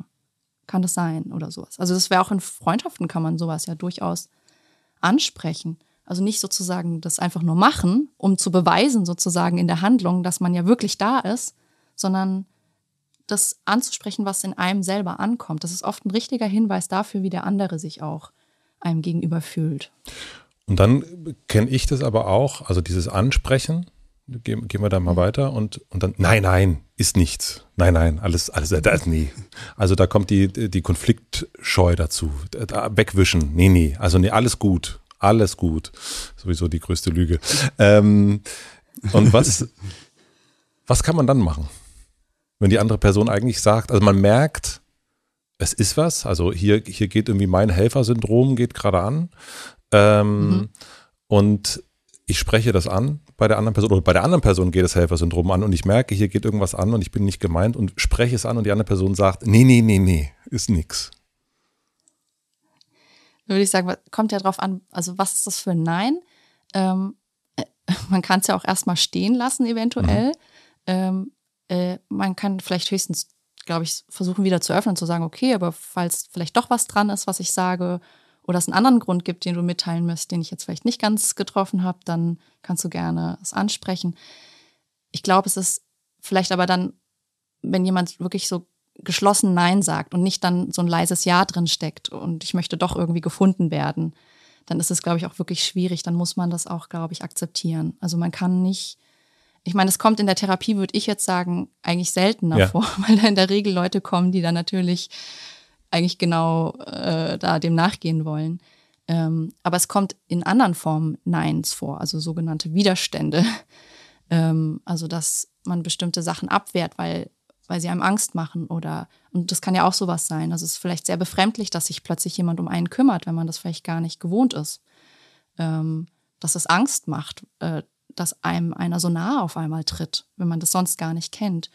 Und ich glaube, da muss man der anderen Person ihre Zeit lassen. Also kann ja schon signalisieren, dass man offen für Gespräche ist, auch für tiefer, tiefere Gespräche. Und dass man das, ich glaube, wichtig ist zu markieren, dass man es gesehen hat und nicht so tut, als hätte man es, also als würde man es so übersehen, weil ich glaube, das kann dann schon auch zu einer inneren Re Resignation führen, dass das immer wieder übergangen mhm. wird. Es ist ja auch häufig, dass so also sagen wir so fixe, starre Übertragungen, also wo quasi immer, wenn eine ältere Frau da ist, dann, damit der kann ich gar nicht und mhm. so, immer wieder komme ich da in die gleichen Konflikte. Das ist häufig, dass solche Übertragungen auch ähm, halt auf eine Verletzung zurückgehen. Also da ist irgendeine ganz starke Kränkung, Verletzung in der eigenen Geschichte. Und deswegen kann die Person auch nicht so leicht dahinschauen. Also wenn man da sozusagen an die Tür sofort klopft und hier, du hast doch da was, ne, dann wird die Tür erstmal zugemacht von innen. Das ist auch in Therapien eigentlich auch so. Mhm. Und das ist auch gut so, weil da ist ja eigentlich ein sehr verletzter Teil, ähm, der sich erstmal schützen will, den man nicht einfach jetzt so frische Luft zuführen kann. Ähm, und ich glaube, da kann man schnell in diesen Dialog kommen, wer hat jetzt recht, so, ne? Aber, aber ich habe es doch gesehen und es stimmt trotzdem und es macht Sinn. Ähm, meistens kommt man damit gar nicht weiter, sondern vielleicht in einer ganz anderen Gesprächssituation, ist auch so ein psychoanalytischer Trick, äh, wo man sagt, erzählen Sie mir was anderes, erzählen, über das Thema ein bisschen wechseln, schon vielleicht mal die Geschichte und wie, wie, es kommt jetzt auf die Gesprächssituation an, aber wie ist es dir denn in anderen Beziehungen ergangen und wie war das denn damals und so? Und plötzlich merkt man, wenn man ein bisschen ausweicht und mal vielleicht auf ein anderes Thema kommt, ähm, nähert man sich der Sache viel besser an, als wenn man es jetzt mit dem Rambock versucht, ähm, die Wahrheit rauszufinden. Ja, das ist vielleicht noch ein guter Punkt. Also zu diesem Nein, Nein, dann kann man ja auch Rückfragen stellen. Das ist oft, das öffnet ja oft, also mhm. eine Frage öffnet ja etwas. Und dann kann man ja auch sagen, also so ist es nicht, aber wie würdest du denn sagen, wie ist es denn dann? Also zum Beispiel, das, das, also deswegen, ich glaube, Fragen sind wirklich ganz wichtig, dass man sich wirklich für die andere Person interessiert und ihre Perspektive dann muss sie ja was antworten. Und vielleicht, ja, vielleicht hat sie ja dann nochmal doch was, was sie dazu, dazu sagen möchte, wie sie die Situation erlebt hat, selber. Ist diese Tür, von der du gerade gesprochen hast, Jakob, ist das, ist das dann schon, also der Selbstschutz, ist das dann schon der, das, äh, das habe ich ja erst bei euch gelernt, dass es nicht das Unterbewusstsein ist, sondern das Unbewusstsein. ähm, ja. Ist das dann schon das? Das Unbewusste. Das Unbewusste. ja, so. Ist da das Unbewusste bewusst? Ja. Meinst du das mit der Tür, was dann dahinter ist? Oder, oder, die, die, oder das, das versucht vielleicht auch in dem Moment zu schützen? Also nicht, nicht zwingend. Ähm, unbewusst ist schon nochmal ein ganz weiter Begriff, in dem ganz vieles drinstecken kann. Ist auch wieder so ein ominöser Begriff, ne, wo man sofort so, ein, so ein, bestimmte Bilder entstehen. Ähm, es kann in dem Sinne unbewusst sein, als dass da vielleicht eine Verletzung, eine Kränkung, was ich in meinem Leben erfahren habe, dass ich weiß es vielleicht sogar mit dem Kopf, ich erinnere mich daran, ich kenne meine Geschichte, ich weiß, was mit meinen Eltern zum Beispiel passiert ist. Ähm, aber ich will es nicht fühlen oder ich mhm. kann es auch nicht fühlen. Würde ich das zulassen, wäre das wäre zu extrem, zu heftig. Ich unterbinde nicht unbedingt jetzt die Erinnerung etwas, sondern ich unterbinde das Gefühl. Und das wäre so ein Nein-Nein, wo ich sage, ich will das nicht fühlen. Und wenn du mich jetzt danach fragst, mit mir diesen Raum aufmachen willst, das heißt ja, wenn ich mich auf dieses Gespräch einlasse, muss ich ja einen Zugang zu dem bekommen, was mich vielleicht so verletzt hat. Das will ich nicht. Ne? Also das wäre eine Form von ähm, etwas ja, verdrängen, obwohl das auch wieder so ein Wort ist. Also im Sinne von das Gefühl unterbinden, das Gefühl zusperren. Es geht eh ähm, in der Psychoanalyse viel mehr um Gefühle und Emotionen als jetzt um irgendwelche Erinnerungen, die man äh, verdrängt hat oder sowas. Kannst du das mal wiederholen? Es geht mehr um Gefühle als um Erinnerungen? Als um Erinnerungen. Also es geht gar nicht so sehr darum, mein Vater, meine Mutter oder mein Ex irgendwas hat das und das dann und dann zu mir gesagt und gemacht, sondern eigentlich es geht um das Gefühl, was ich in dieser Situation hatte. Genau, also meistens meistens weiß man das. Also die meisten Menschen kennen ihre Geschichte und die ist es jetzt nicht total vergessen, so gibt's auch, aber normalerweise nicht, dass jetzt ich zum Beispiel in der Beziehung zu meinem Vater ganz schlecht behandelt wurde und der hat sich nie für mich interessiert. Ähm, das weiß man meistens, aber was man muss ja mit diesen Gefühlen, die damals entstanden sind, was für eine unglaubliche Verletzung das ist, was für eine riesige Enttäuschung das ist, was ich daraus gelernt habe über mich. Ich bin anscheinend jemand, der nicht so wichtig ist für andere. Obwohl ich jemanden so sehr liebe, gibt's keine Antwort. Mit diesem Gefühl, was damals entstanden ist, muss ich ja irgendwie umgehen. Mit dem muss ich leben. Und mit dem lebe ich meistens, indem ich mir da drumherum, das nennen wir Abwehr, etwas zurechtschuster, dass ich klarkommen kann. Zum Beispiel, indem ich sage, das ist mir egal. Ne? Also ich lege da eh keinen Wert drauf. Das, ob mich andere mögen oder nicht, ich gehe meinen eigenen Weg, das kümmert mich gar nicht. Ne? Das wäre so eine Rationalisierung. Und darüber habe ich mir so, ein, so, ein, so eine Burg gebaut, in der ich es mit mir aushalten kann. Und das geht eben nicht darum, dass man sagt, aber die Erinnerung an deinen Vater und so hast du das dann vergessen, sondern es geht eher darum, dieses unglaublich, ja, jetzt nenne ich so eine Metapher, das verletzte innere mhm. Kind, ähm, dass das eigentlich immer noch da ist. Und dass vieles von dem, was man macht, ähm, eigentlich nur dazu dient, dieses Gefühl der Verletzung in Schach zu halten. Und man verliert 50 Prozent, 60 Prozent, 70 Prozent seiner psychischen Kräfte daran, sein psychisches Gleichgewicht aufrechtzuerhalten. Ja, weil man, weil man sonst Angst hat, wenn ich mich doch wieder auf jemand anders einlasse, wenn ich wieder mich traue, jemanden zu lieben, von jemandem was zu erwarten, dann passiert mir das Gleiche wieder. Aber da geht es um Gefühle vor allem. Und wie ist das aber mit falschen, in Anführungsstrichen falschen Erinnerungen? Also die man sich vielleicht auch zurechtgelegt hat? Also gibt es das auch? Also dass man, es gibt ja manchmal die Behauptung, so und so war das. Und man hat sich das äh, zurechtgelegt und das ist die eigene Geschichte, die man immer wieder erzählt. Und ja, ich bin ja so und so. Also das immer wieder mit, ich bin Jakob, ich bin Matze, äh, ich bin Cecil und so und so bin ich.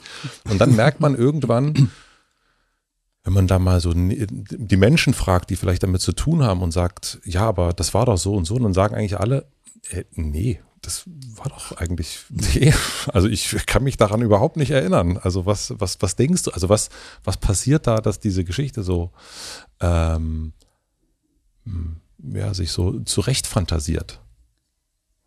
Also ich glaube, dass sich das ganz äh, stark mit ähm, emotionalen Aspekten auch vermischt. Mhm. Und ähm, vielleicht ist auch nicht, ich meine, wir sind jetzt als Therapeuten ähm, keine Juristen oder Detektive, Polizisten, die das jetzt die Wahrheit rausfinden sollen, wie es jetzt objektiv war, ähm, sondern wir arbeiten ja ganz viel auch mit dem subjektiven Erleben. Mhm.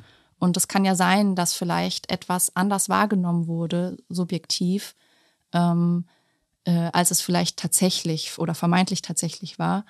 Ähm, deswegen, ich glaube, das Spiel ist nicht so relevant, ähm, wie objektiv wahr jetzt diese Geschichte ist, sondern ähm, zu gucken, was es eben für diese Person bedeutet hat. Und wenn die vielleicht ein bestimmtes Ereignis äh, als ähm, für sie sehr beängstigend und gefährlich erlebt hat, obwohl es vielleicht von außen eigentlich sie eigentlich geschützt war, ähm, dann hat das aber für die Person ja trotzdem diese mhm. Bedeutung, dass etwas gefährlich war. Also ich glaube, das ist dann ein vielleicht psychisches Bild, für ein Gefühl eben, was in dieses Bild oder diese Erinnerung gebracht wird.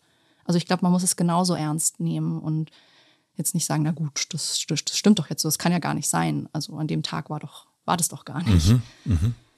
Also ich erlebe das als sehr selten, dass ich jetzt das Gefühl habe, irgendwie mhm. die Erinnerung stimmt vielleicht nicht oder so. Ähm, mhm. Eigentlich, ich sag mal, gerade so bei, beim Thema Trauma, ähm, da geht es wirklich auch, finde ich, da, da geht es nicht nur um die subjektive äh, Realität, sondern auch um das Anerkennen, es ist passiert, das mhm. hat mir jemand angetan, es ist gewesen, es ist ganz wichtig, mir glaubt jemand, dass das passiert ist. Ich habe das extrem selten das Gefühl, dass jemand irgendwas konstruiert oder irgendwas erfunden hat oder so. Das, also das sind schon sehr spezielle Sachen. Normalerweise ist es dann auch so, die Person erzählt es und es gibt überhaupt keinen Grund daran zu zweifeln, ähm, dass das nicht passiert ist.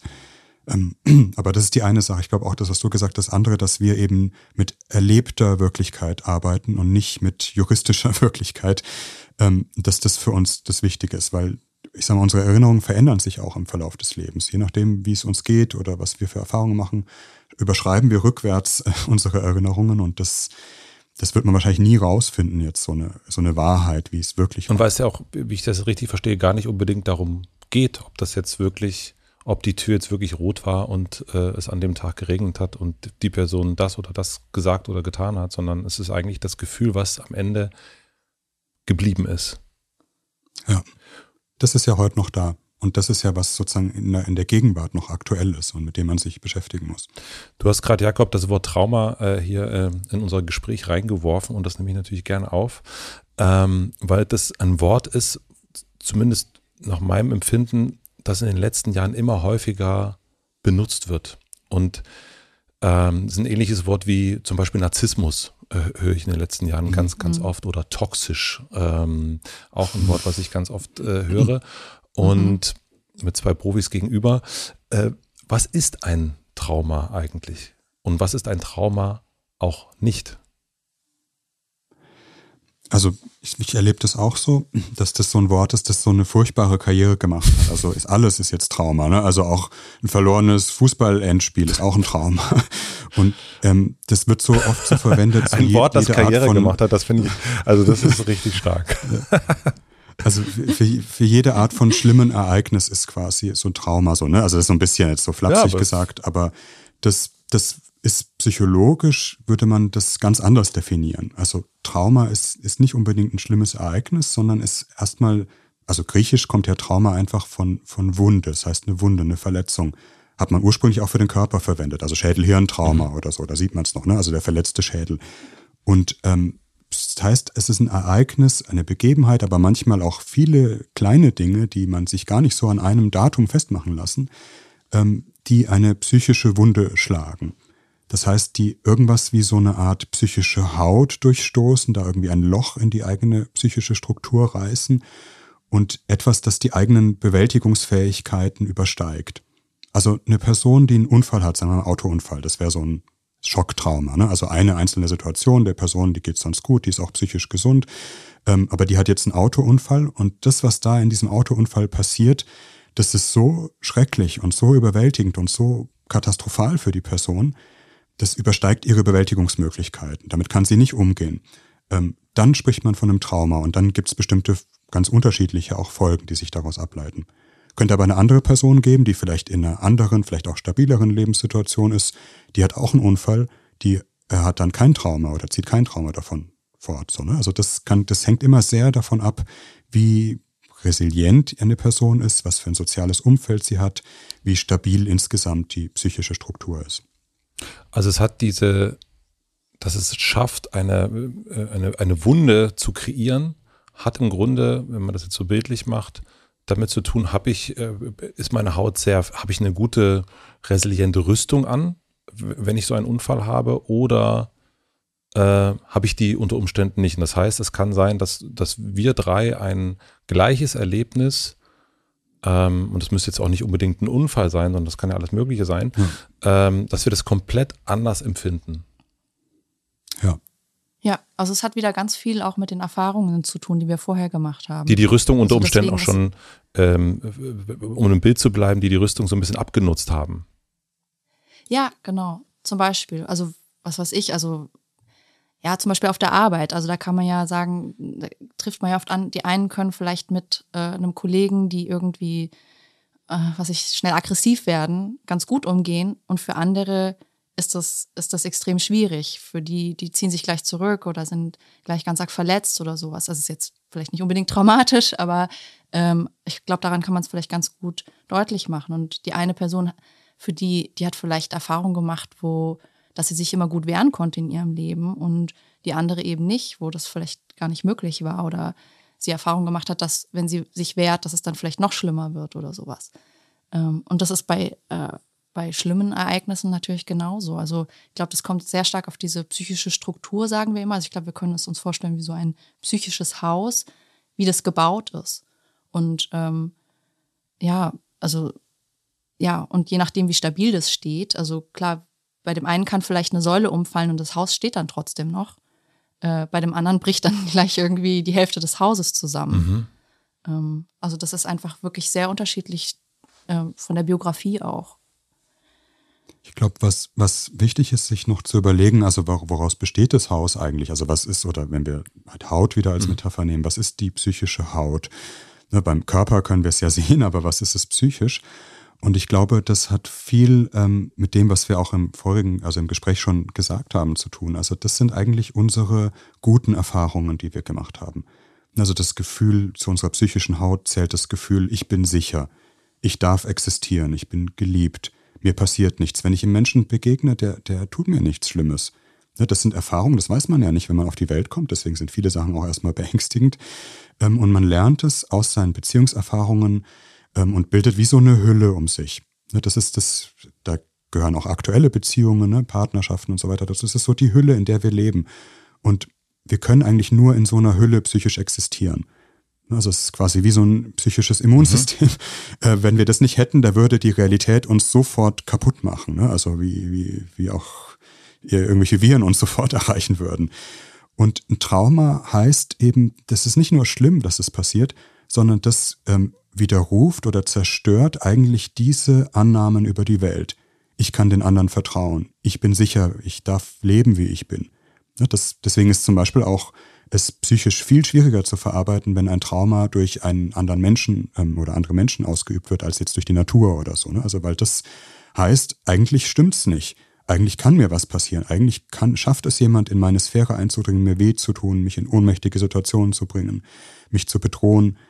Das, was ich eigentlich angenommen habe über mich und die Welt, das stimmt nicht. Und das ist, was eigentlich ein Trauma erschüttert, dieses Weltgefühl oder Weltvertrauen, wenn man es so nennen mag. Ich finde vielleicht noch wichtig auch, ähm, weil von Trauma wird ja oft so von diesem eben diesen Schocktrauma ähm, gedacht, hergedacht. Also dass es ein, ein großes, schlimmes Ereignis gewesen sein muss. Ähm, also ich würde sagen, wo es charakteristisch ist, oft, dass es sozusagen so ein Vorher-Nachher-Ereignis ist. Also vorher ist die Welt anders als nach dem Ereignis. Äh, also ein Bruch sozusagen. Ich, in, der, ich, im, im in meinem Kopf habe ich gerade tatsächlich einen, einen, sexuellen Übergriff, nämlich als so etwas, als so etwas war. Als so ein, mhm, so. das ist jetzt, hier gab es ja. ein Vorher und hier gab es ein danach. Ich habe jetzt die Tage eine Serie ja. gesehen, 37 Sekunden. Ähm, da geht es genau darum, da gab es ein davor und danach und, ja. und diese 37 Sekunden fand ein sexueller Übergriff statt und das ist, würde ich sagen, dann genau dieses, das war das. Davon redest du, glaube ich, gerade, ne? mhm. ne? Mhm. Ja, genau, ganz genau das. Das ist charakteristisch, dass man wirklich das Gefühl hat, vorher war mein Leben anders als ja. danach. Es ist, es ist wirklich dieser, ja, ich würde es als Bruch bezeichnen. Mhm. Es ist wirklich dieser Bruch.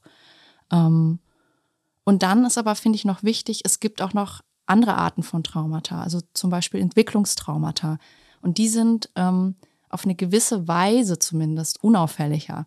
Ähm, zumindest für die Person selber oftmals. Also das sind Entwicklungstraumata meint, also chronische ähm, schwer belastende Situationen im Leben einer Person.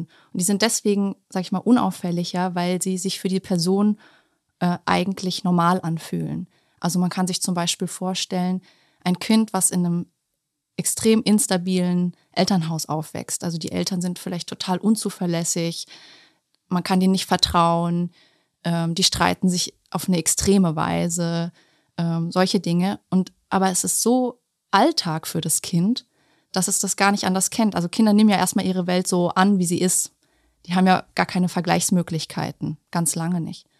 Und deswegen, ähm, und trotzdem verursachen diese Situationen einen Stress in dem Kind und können auch akkumuliert, also sozusagen hintereinander geschaltet, ähm, auch Trauma, also Traumafolgen verursachen. Selbst wenn sie so scheinbar kleiner sind. Vielleicht ist der, vielleicht sind die Streitereien gar nicht jetzt was weiß ich, da ist jetzt keiner ermordet worden oder sowas, keiner hat sich abgestochen, aber die waren also trotzdem ein extremer Stressor und zwar jeden Tag. Und in dieser Akkumulation, das kann auch Trauma folgen und Symptome von Traumata, ähm, von Trauma ähm, erzeugen. Und das finde ich auch noch wichtig, weil ganz oft kommen dann solche Menschen und haben diese Symptomatik von Trauma, äh, wissen aber von sich selber gar nicht irgendwie, woher das eigentlich kommt, weil es war doch alles normal oder haben das oder erfassen das dann schon vielleicht mit dem Älterwerden dann schon irgendwann, aber die Bewertung ist dann oft irgendwie, ja, mir ist doch gar nichts Schlimmes zugestoßen. Ich bin doch nicht, ja, vergewaltigt worden. Ich bin doch nicht irgendwie in einem Unfall gewesen und so weiter. Das Verlassen werden oder alleingelassen werden, finde ich, ist häufig mhm. ähm, als Kind. Also was dann solche Folgen später hat. Ne? Also ganz lange Zeit, viel zu lange Zeit, kümmert sich keiner, im Raum gesperrt, mhm. im Dunkeln schreien lassen und, und solche Sachen. Ja, das ist auch traumatisch und kann auch sozusagen sich dann so akkumulieren. Also wenn ich das, äh, äh, du hast das erst äh, erzählt als so ein, so ein psychisches Haus, äh, kann man sich das vorstellen, äh, Jakob vielleicht unter Umständen. Und ähm, ich habe im Kopf so gerade dieses Bild gehabt.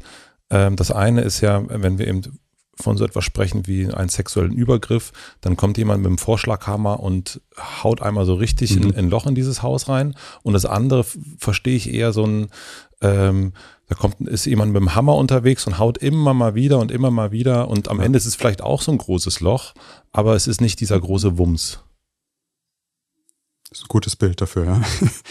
ja. Wenn das Haus so mit vielen Hammerschlägen gebaut wird, dann muss man anfangen, irgendwie sein Haus anders zu bauen. Ne? Man muss ja irgendwie damit ja. umgehen, dass permanent da jemand mit dem Hammer reinschaut. Dann fängt man an, irgendwelche ähm, Konstruktionen zu machen, dass das geht. Und wie geht es oder wie passiert es, dass sowas dann verschüttet? Also, dass man, also dass dann jemand zu euch kommt und vielleicht gar nicht weiß, dass mir ist das passiert. Also bei einer eine Sache, die vielleicht in der Kindheit passiert ist, kann ich sowas noch nachvollziehen, weil das irgendwie unter Umständen schon sehr, sehr lange her ist. Aber es gibt ja auch Fälle, also auch in, in, dieser Serie war das sehr, sehr bildlich, dass die Person, die einen sexuellen Übergriff erlebt hat, also 37 Sekunden, äh, am Anfang war ihr das gar nicht so bewusst, dass da jetzt was Schlimmes passiert ist. Das mhm. ist dann erst mhm relativ schnell zwar, aber es ist später erst gekommen. Es war nicht klar, hier ist jetzt gerade ähm, mein Haus äh, eingebrochen worden. Was ist das, ein Schutzmechanismus das, oder was ist das? Ja. Also ich würde, ich würde schon sagen, das ist ein Schutzmechanismus in dem Moment. Also dass man, also es gibt ja, es gibt also vier Reaktionen auf, sag mal jetzt so ganz grob, auf, auf traumatische Situationen oder schlimme Ereignisse. Das ist Fight or Flight. Mhm. Die kennen, glaube ich, die meisten. Und dann gibt es aber auch noch Freeze and Appease. Also Appease, also Freeze heißt dann hm. einfrieren und Appease heißt so, äh, so, äh, so gut stellen sich beim anderen, also sich freundlich stellen, sich erstmal einlassen auf den anderen. Und das kann auch schon ein Versuch sein, mit einer Traumat Traum oder potenziell traumatischen Situation umzugehen. Wenn einem jemand Angst macht, dann werden manche Leute extrem freundlich dem anderen gegenüber, hm. weil sozusagen die Psyche sich denkt, ah, je freundlicher ich bin und ich dem anderen das gebe, was er möchte, dann lässt die mich in Ruhe.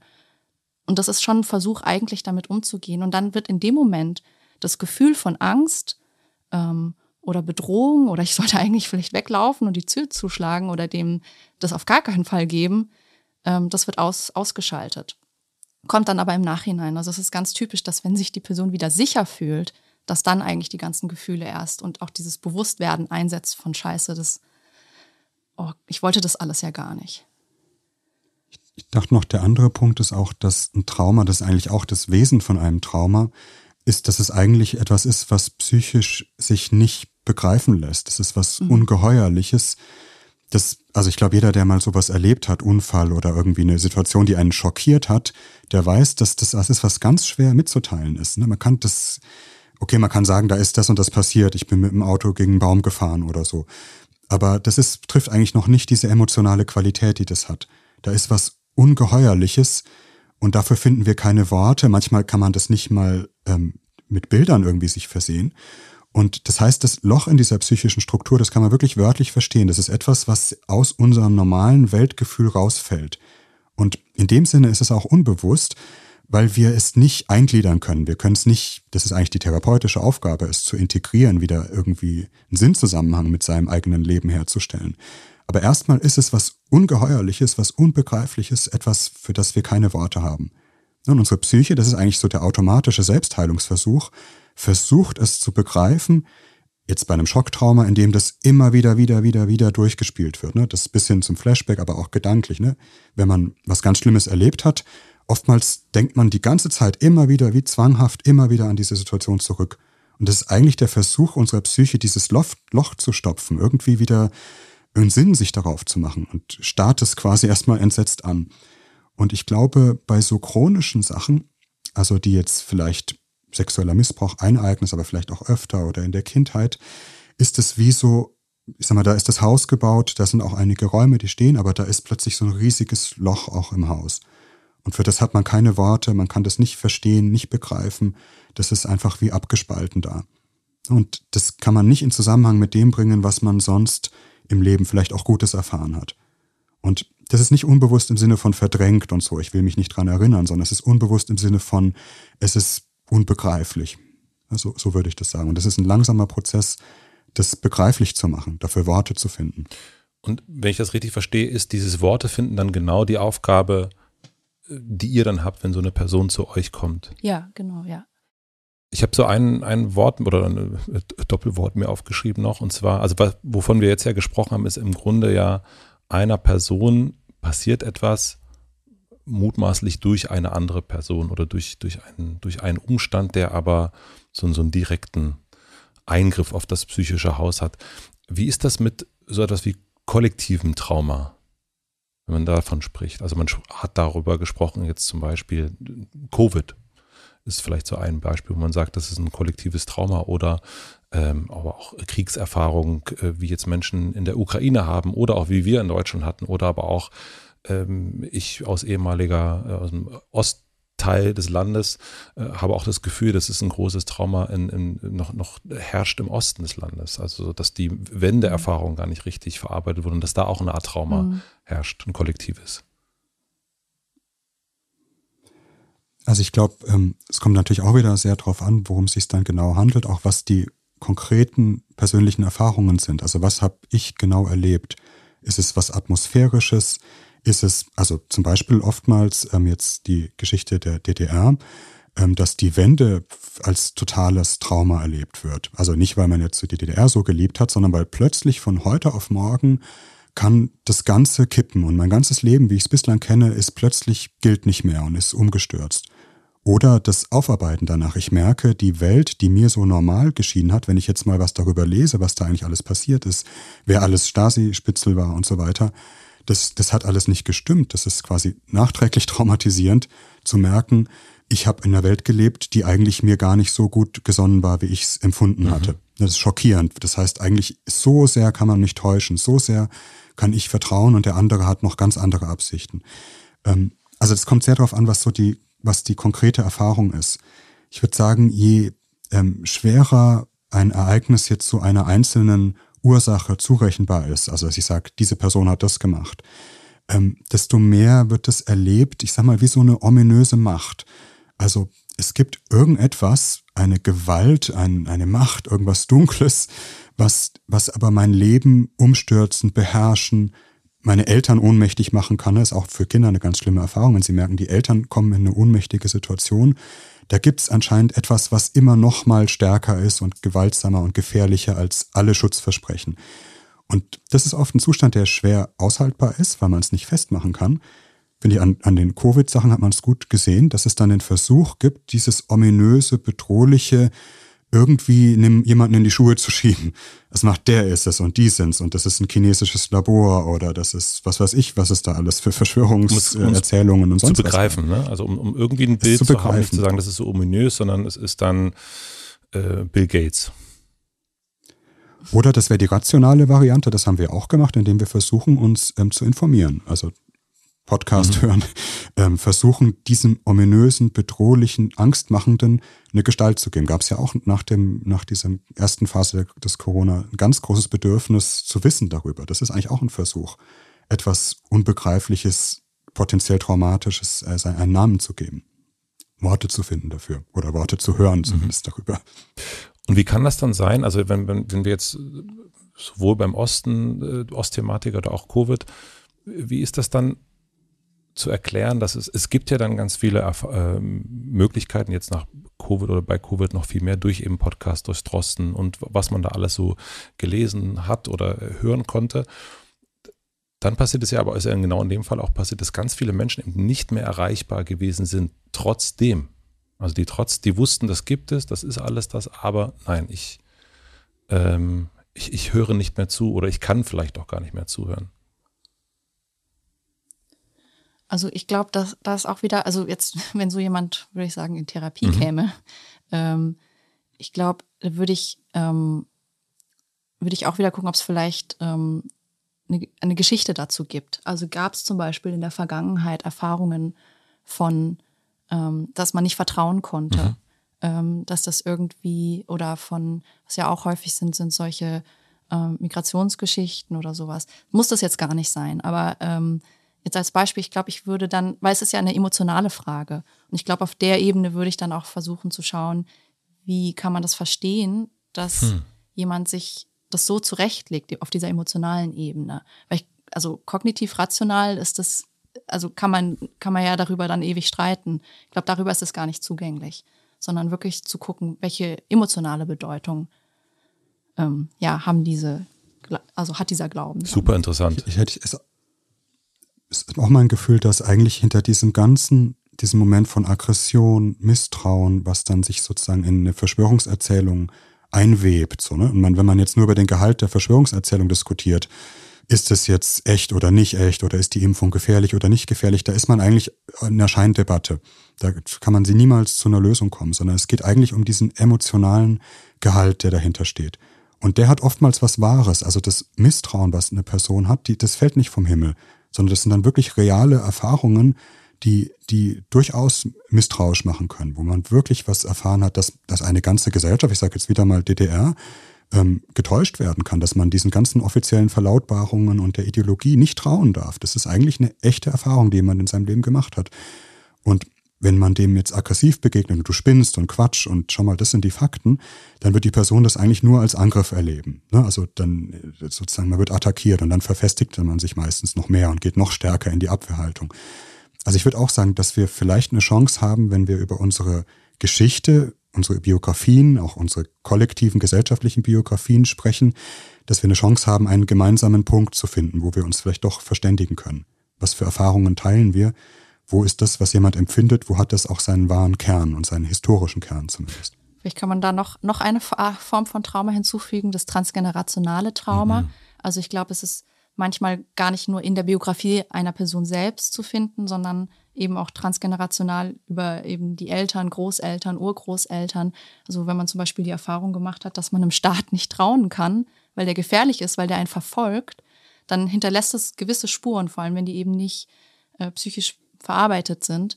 Und die können sich ja dann noch viele Generationen weiter nachwirken. Also ähm, das wäre, glaube ich, auch nochmal ein Punkt, auf den man auch nochmal achten kann. Also wie es wirklich, also man kann Geschichte wirklich dann wirklich als Geschichte begreifen. Wie ist die Geschichte einer Person?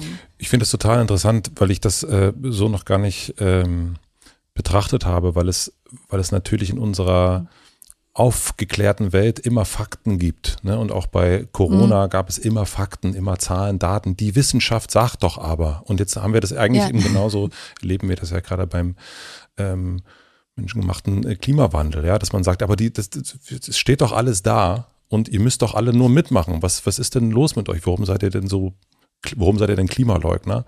Und, ähm, ja. und dass man aber sagt, dass man weggeht von den Fakten, die die ganze Zeit präsentiert werden von allen möglichen Menschen, sondern sagt, okay, aber das ist dein Gefühl. Wir müssen uns um das Gefühl kümmern eigentlich. Ja. ja. Sehr gut. Ich glaub, ja.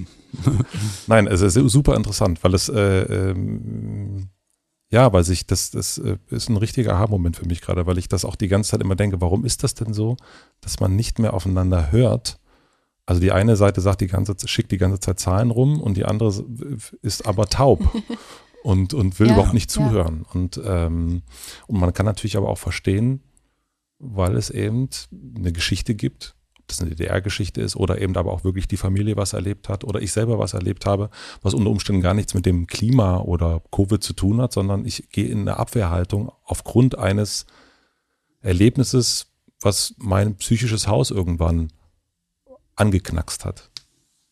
Mhm. Ja, genau, ja. Ich glaube, deswegen ist es eigentlich so wichtig, dass eine Gesellschaft, jetzt werden wir so ein bisschen politisch, aber Gerne. dass eine Gesellschaft Räume hat, wo sie sich über ihre Geschichte verständigt. Also und Räume heißt jetzt nicht einfach nur irgendwie der Feiertag und dann wird Feuerwerk gemacht und fertig und eine Rede gehalten, sondern wo wirklich das, was, ähm, was da was da thematisiert wird, verhandelt wird in, im Fernsehen oder sonst wo, dass das mit der, mit eigenen, mit der eigenen Geschichte zu tun hat, dass man merkt, man teilt etwas mit anderen. Und die Geschichte, wir können, wir können sozusagen darüber verständigen. Und das ist so ein Reflexionsraum eigentlich für eine Gesellschaft, ne, wo die Gesellschaft immer wieder zu einem bestimmten Punkt zurückgehen kann, wo sie sich über bestimmte Grundlagen verständigt. Ich glaube, das war lange in der deutschen Geschichte der Zweite Weltkrieg. Das war, das ist eine Verständigungsgrundlage. Da haben wir alle was ganz Ähnliches erfahren. Aus dem leiten wir auch ganz ähnliche Erfahrungen und Wünsche ab. Ähm, und vielleicht für unsere Gesellschaft, die so ein bisschen geschichtsvergessen ist oder sehr so praktisch faktenbezogen aktuelle Lösungen sucht, wenig äh, historischen Bezug zu sich selber hat, ähm, wo die Gesellschaft, unsere Gesellschaft sich schwer tut, so einen Punkt zu finden. Ja, mir ist es aufgefallen in der, ähm, in, in, in, räumlichen, in der räumlichen Verarbeitung des Ganzen. Es gibt, äh, wenn du dir wenn du dich mit dem Zweiten Weltkrieg beschäftigst, da gibt es ganz, ganz viele Orte, wo du im Grunde hingehen kannst, die daran erinnern. Du kannst rausgehen, du siehst die Stolpersteine, du, du hast, du kannst die ehemaligen KZs noch beobachten, an, beobachten, angucken, hinfahren. Du, es gibt ganz viele Orte des Erleben und, und äh, sich erinnern können und sich damit auseinandersetzen zu können. Aber wenn es zum Beispiel um die ehemalige DDR geht, da gibt es kaum Räume. Es gibt irgendwie kaum Orte, wo du hingehen ja. kannst und sagen kannst, ach hier, äh, da gibt es irgendwie den, den, den lustigen Ampelshop, wo es das Ampelmännchen gibt. Haha, das können wir uns angucken. Und das war's. Mhm. Und ähnlich ist es jetzt eigentlich mit, mit Covid. Es gibt eigentlich keinen Raum, keinen kollektiven Raum der Erinnerung. Ja. Wie, also, das, also jetzt haben wir ja quasi so ein bisschen äh, uns angeguckt, wie kann eigentlich sowas passieren? Wie kann eine, eine Heilung stattfinden? Gibt es eigentlich eine Heilung? Also bei einer Wunde, ich habe mich vor drei Wochen habe ich mich richtig hingepackt. Ähm, an meinem Knie kann man es noch sehen, aber ist jetzt so langsam, wird es jetzt immer weniger und äh, bestenfalls in zwei Wochen sieht man da gar nichts mehr. Ähm, vermutlich ist das bei einem Trauma nicht so. Oder doch, kann man dieses Haus wieder zumauern und äh, hier war nichts gewesen. Ich würde sagen, für Trauma gilt eben nicht, äh, die Zeit halt alle Wunden. Also das ist glaube ich, wirklich ein Charakteristikum von Trauma, dass, ähm, ähm, dass diese Wunde sich nicht von alleine schließt, sondern dass es irgendwie was noch dazu braucht, damit man versuchen kann, diese Wunde zu schließen. Manchmal ist auch so, dass Narben bleiben oder es, also es kommt immer drauf an, aber dass man vielleicht irgendwie damit lernt, damit zu leben. Manchmal kann sich es auch wirklich schließen und ein Stück weit heilen. Ähm, das ist ganz unterschiedlich. Ähm, ja. Also ich, ähm, es gibt, es gibt ja ganz spezielle Traumatherapien auch.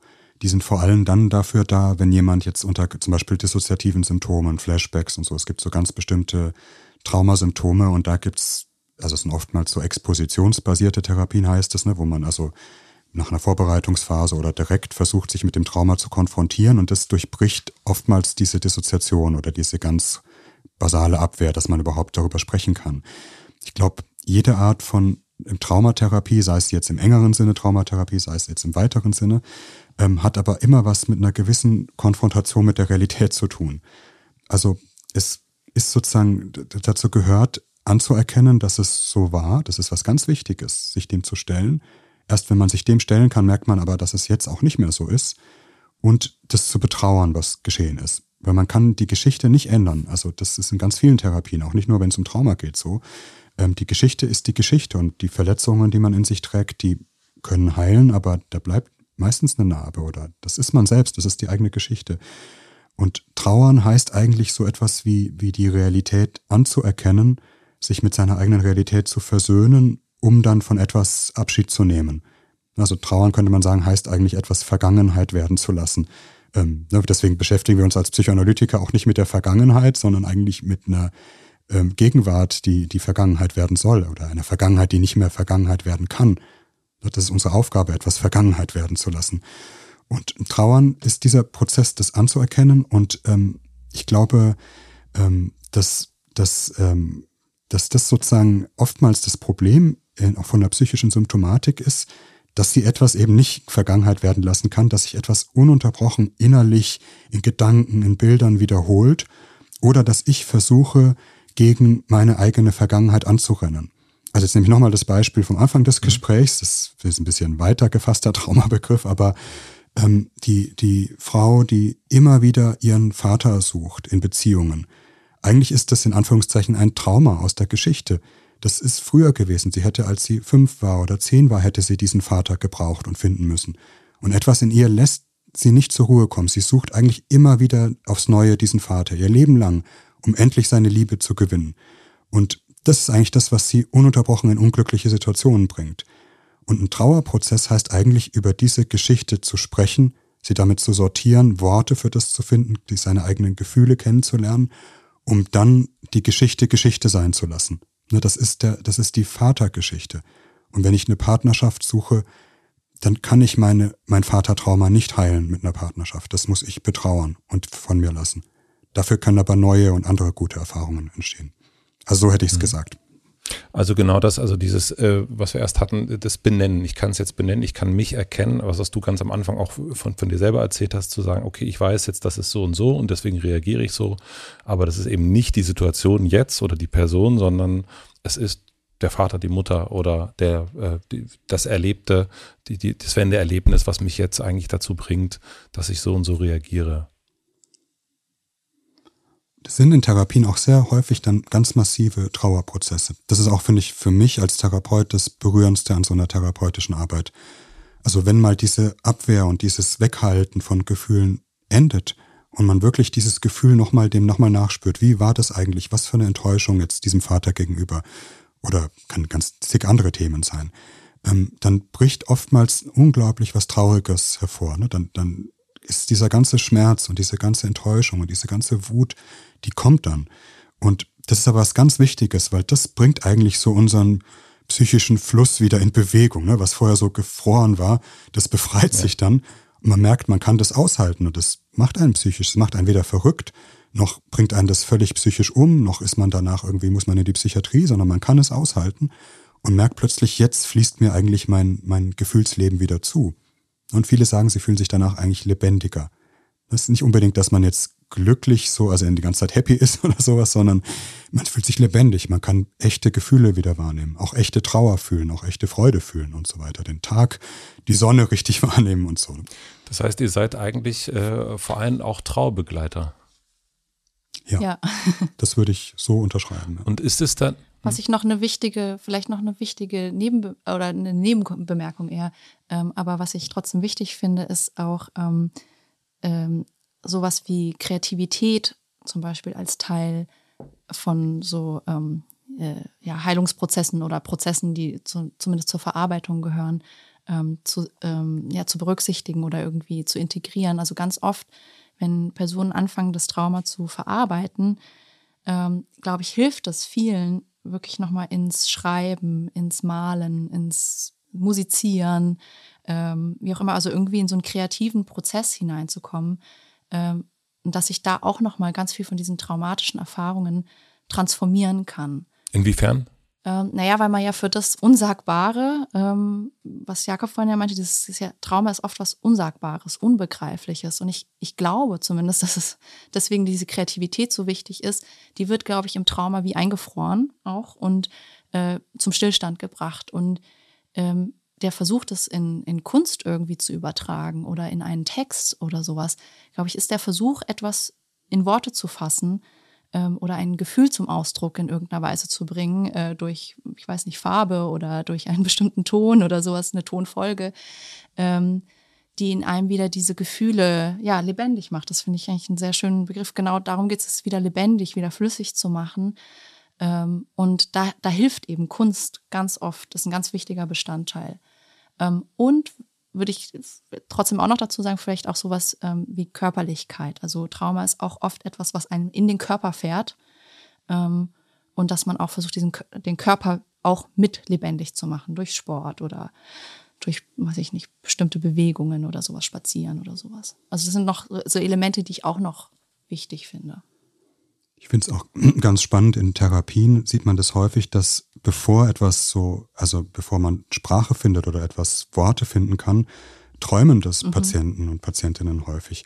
Also das merkt, das ist oftmals so ein Zeichen, ähm, dass im Traum plötzlich bestimmte Themen, Bilder äh, auftreten. Das ist ein Zeichen, dass sich psychisch etwas verändert und wandelt. Ne? Da klingt das Thema schon mal an. Mhm. Und ich glaube, das ist auch so ein Zeichen davon, bevor wir etwas in Worte übersetzen und etwas sagen können und wirklich mit Bedeutung sagen können, haben wir es innerlich oftmals als Bilder präsent. Ne? Oder andere haben es vielleicht als Töne oder als Klänge oder wie auch immer präsent. Also ein bisschen so dieser Prozess vom Unsagbaren hin ins Geträumte, Verbilderte, Künstlerische, bis vielleicht irgendwann mal, dass man es wirklich sprechen und sagen kann. Ne, vielleicht reicht es aber auch, es in ein Bild bringen zu mhm. können. Also als Künstler oder so, glaube ich, der muss das nicht nochmal in den Text übersetzen oder so. Ja, aber dadurch entsteht ja auch die beste Kunst. Also, ne, also die, die glücklichen ja. Künstler, so blöd das klingt, ja, also die, die traurigen Liebeslieder, die ich fühlen kann, die bringen mich ja als Zuhörer, als Zuhörende äh, ja auch zum Weinen. Und ja. weil da ja auch was ja. angerührt wird äh, und übertragen wird ja. dann eigentlich. Da haben wir wieder die Übertragung wahrscheinlich eigentlich. Mhm.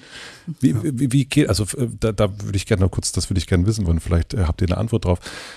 Ich bin durch Musik sehr berührt immer wieder. Ähm, also das ist so mein, ähm, mein Emotions, ähm, ich sagen, äh, Verstärker. Und es gibt Momente, ich hatte das neulich auch wieder im Urlaub, dann habe ich ein ganz altes Lied gehört, was ich ewig nicht gehört habe und musste sofort weinen. Und ich hatte überhaupt nicht, mir ging es total gut. Ich hatte überhaupt gar keinen, äh, gar keinen Grund zum Weinen, aber ich war total ergriffen und hatte irgendwie plötzlich wieder so ein, und irgendwie hatte ich irgendwie so eine Traurigkeit irgendwie plötzlich in dem Moment. Ähm, habt ihr eine Erklärung dafür? Also ich glaube, man muss ja nicht nur weinen, wenn, wenn man, wenn es einem schlecht geht. Ja, unbedingt. Ähm, Nein, aber ich habe das Gefühl gehabt, das war was, es, es, hatte eine Form der Trauer. Das ist, war jetzt nicht ein, ein äh, Juhu, äh, das ist ja aber super alles, ja. sondern das, ich, ich merkte, oh, da ist es irgendwie ein Trauergefühl, was dieses Lied ausgelöst hat. Und ich habe auch überlegt, hat das irgendwas, habe ich das irgendwann gehört oder so? Und dann gab es aber gar nicht so eine richtige Verbindung dazu. Es war irgendwie, vielleicht die Tonfolge, keine Ahnung, was es dann war, aber irgendwas hat mhm. äh, bei mir so eine Tür aufgemacht, in dem Moment, die danach auch wieder geschlossen war. Aber in dem Moment habe ich so eine, ah ja. so, eine, so eine Trauer gehabt. Ja.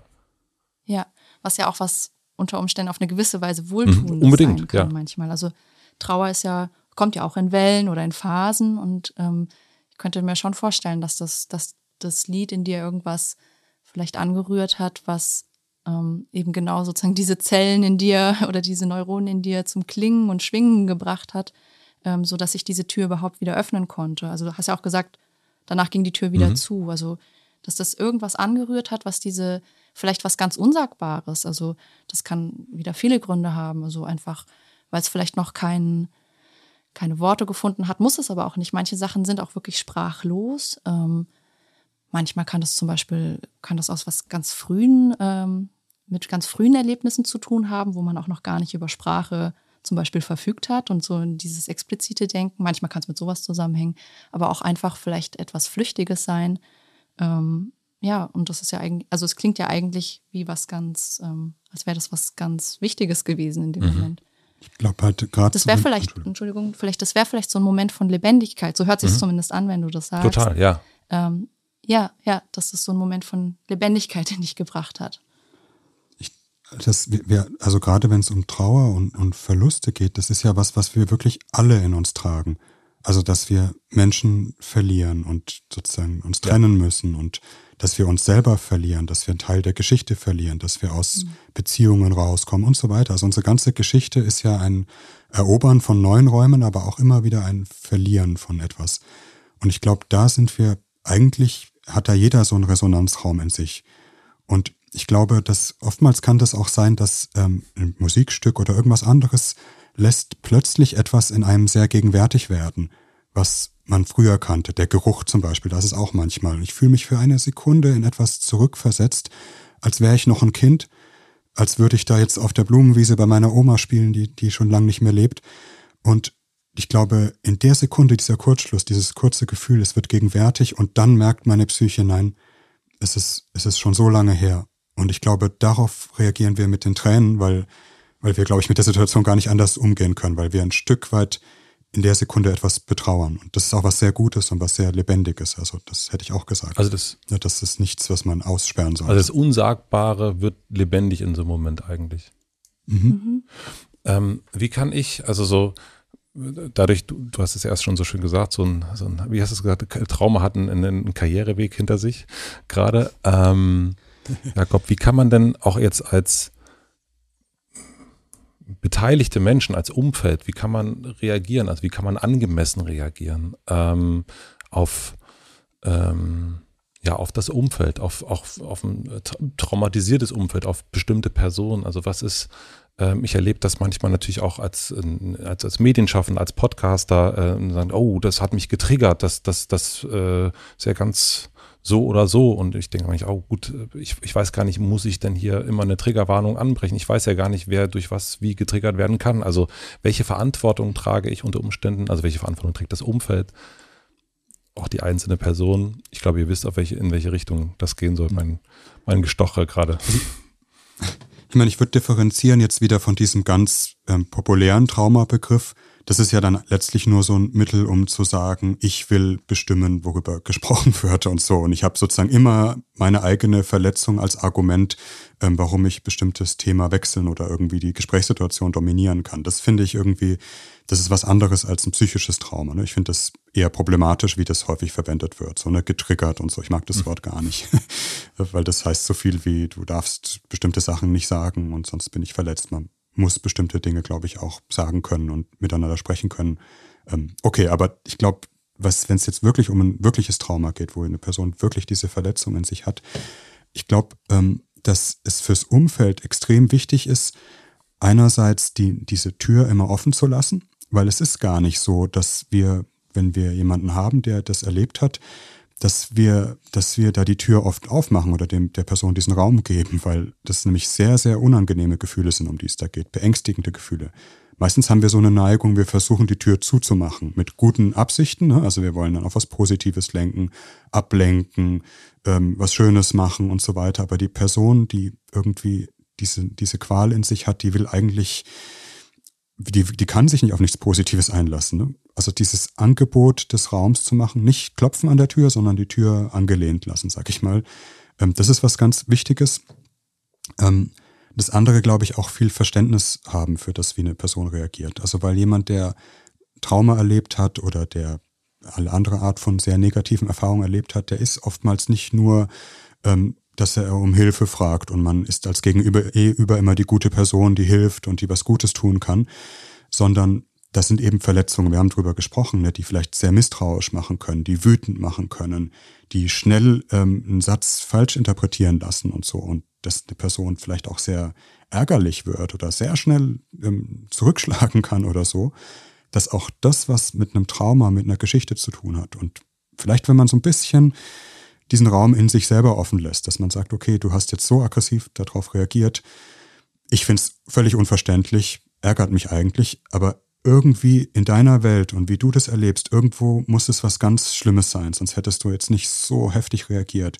Und ich würde gerne verstehen, was, was das ist. Also mit dieser Haltung in Gespräche gehen, ist, glaube ich, hilft Personen, in, die sowas erlebt haben, jetzt nicht immer wieder in diese Zirkel festgeschlossen zu sein oder auch sich nicht so einsam mit, mit dem zu fühlen, was sie erleben. Und da unterscheidest du, wie ich das jetzt höre, äh, auch zwischen so einer ganz individuellen äh, Begegnung, also zu sagen, also da auch nicht zu sagen, jetzt stell dich nicht so an, ähm, so schlimm ist es doch gar nicht, jetzt wirst du gerade so wütend, das finde ich ja voll doof, äh, sondern eigentlich in der persönlichen, eigentlich mhm. zu gucken, dem versuchen, den Perspektivwechsel hinzukriegen und eben diese Tür, wie du so schön gesagt hast, äh, angelehnt zu lassen. Und du unterscheidest da eben aber auch zwischen, okay, äh, wir haben jetzt zu dritt, würde ich sagen, ein, ein individuelles Gespräch und, und wir könnten dann auch diese Tür gegenüber offen lassen. Aber wenn es dann um, um das ähm, Social Media Trauma äh, triggern und so weiter geht, dass man da eigentlich, dass man das differenziert eigentlich voneinander. Habe ich das, verstehe ich das richtig? Es ist halt schwierig, weil man ja nie weiß, wie eine Person es erlebt. Das kann ja auch ein echtes Trauma sein. Das kann, das kann ja letztlich die Person nur selber sagen. Ich glaube nur, dass man halt vorsichtig sein muss, dass man sowas wie einen Traumabegriff, der was ganz Spezielles meint und der wirklich ein schweres Leiden meint, dass man den jetzt nicht so als Kommunikationsstrategie verwendet. Ne, das, das sagt also Triggern und äh, jeder, jeder ist traumatisiert, sage ich jetzt mal so ein bisschen flapsig. Das heißt, man muss auf jeden Rücksicht nehmen und man darf gar nichts mehr sagen. Dann, dann wird unser Gesprächsraum extrem eingeengt. Und wir sind eigentlich die ganze Zeit nur noch, versuchen wir so zu formulieren, dass wir niemand anders verletzen, dann, dann können wir nicht mehr miteinander reden. Also ich glaube, es gehört beides dazu. Diese Tür offen lassen, diese Rücksicht, das Vorsichtige, das Sensible sprechen, aber auch, ähm, dass wir einen Raum haben, in dem wir schon auch die Realität benennen können und offen sprechen können. Beides braucht es auch zur Bewältigung eines Traumas. Mhm. Und beides, und, und, und, und äh, ich frage nochmal nach, weil das, und das eine ist, dass, würdest du da unterscheiden zwischen unserem Gespräch, unserem persönlichen Gespräch und einem weitergefassten Umfeld? Also, weil das ist ja das, also wenn wir jetzt miteinander reden, dann kann ich das, oder wenn ich mit einer anderen Person rede, dann kann ich natürlich in, in, in vier Augen, sechs Augen, zehn Augen, da kann ich auf, können wir aufeinander zugehen und sagen, okay, hier fühlt sich jetzt eine Person verletzt, wir gehen da jetzt nicht drüber, wir, wir achten da drauf, wir, wir schauen uns das an. Und dann gibt es aber natürlich auch, zumindest erlebe ich das gerade, äh, oder nehme ich das so wahr, gesellschaftlich schon eine sehr große Angespanntheit, eine große Verletzlichkeit und ähm, man sozusagen auf die Füße treten ist noch zu klein ausgedrückt. Also Menschen schreien ja manchmal sehr laut rum und sagen, ich bin total verletzt, wie kannst du mich so verletzen? Und ich als empathischer Mensch denke natürlich sofort, um Gottes Willen, was habe ich dieser Person denn angetan? Aber wie kann ich das denn wissen unter Umständen? Und ähm, kannst du das nochmal vielleicht äh, unterscheiden für mich? Also ich glaube halt, ähm, was man vielleicht sagen kann, ist, dass das ist schon ähm, also jetzt, wenn, man von einem Trauma spricht, dann, dann spricht man ja auch von einem therapeutischen Kontext meistens oder einem privaten Kontext, wo man die Person kennt, wo man was über sie weiß, wo man natürlich versucht, Rücksicht zu nehmen, vorsichtig zu sein. Man weiß ja, bei bestimmten Leuten sollte man bestimmte Themen nicht ansprechen, einfach, weil man das Gefühl man verletzt die Person damit und das möchte man nicht. Ähm, ich glaube, jetzt aber auf dieser gesellschaftlichen Ebene ähm, Mal kurz überlegen, was war die Frage nochmal? Entschuldigung, jetzt bin ich schon ein bisschen. Na, das ist eigentlich diesen, auf der einen Seite zu sagen, ich möchte natürlich empathisch sein für die Gefühle oder für die, ähm, ja, für die Gefühle der anderen Menschen und ich möchte die auch ja. nicht verletzen und gleichzeitig möchte ich aber natürlich einen Raum haben.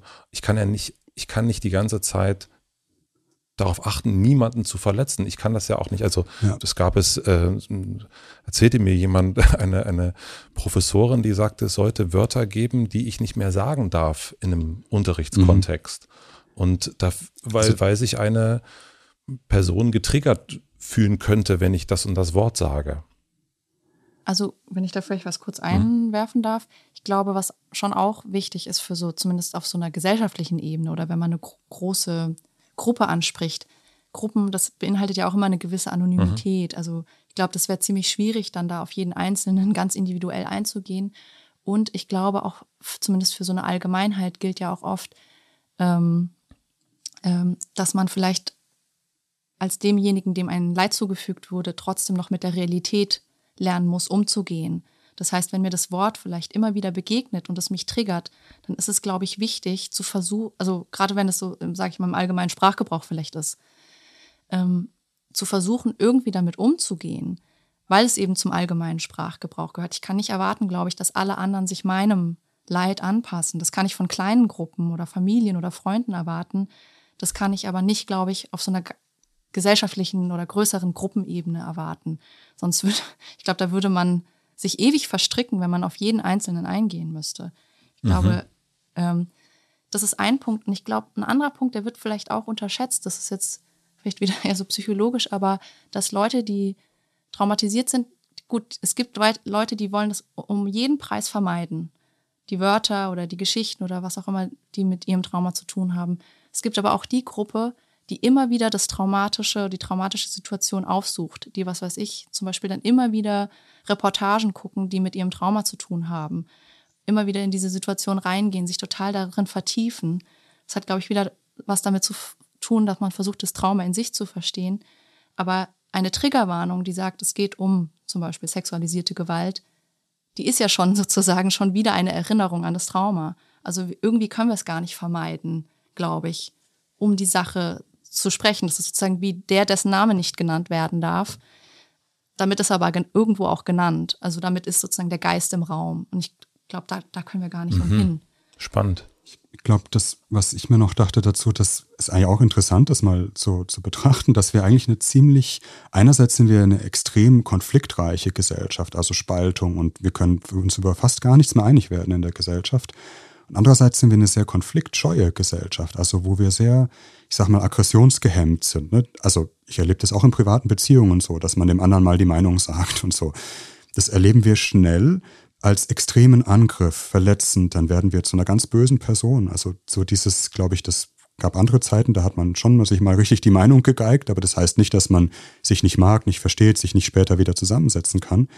Und so ein bisschen was ähm, davon erlebe ich in der Gesellschaft schon auch. Also, dass es eine sehr starke Aggressionshemmung gibt. Jetzt hätte ich fast, also das ist jetzt aber eine, eine Spekulation, fast gesagt, fast im Gegensatz zu einer Gesellschaftsgeschichte, die hochaggressiv ist. Also gerade die Gesellschaften, die in ihrer Geschichte so mörderisch, ausbeuterisch, kolonialistisch, und das sind ja die ganzen Themen, um die es geht, ähm, gewaltsam, kriegerisch waren, sind jetzt sozusagen im Versuch, ganz besonders aggressionsgehemmt zu sein, also sich als besonders gut zu präsentieren. Bloß nicht, bloß niemanden wehtun, bloß nicht irgendwas machen, wo man aneckt, wo man in Konflikte gerät.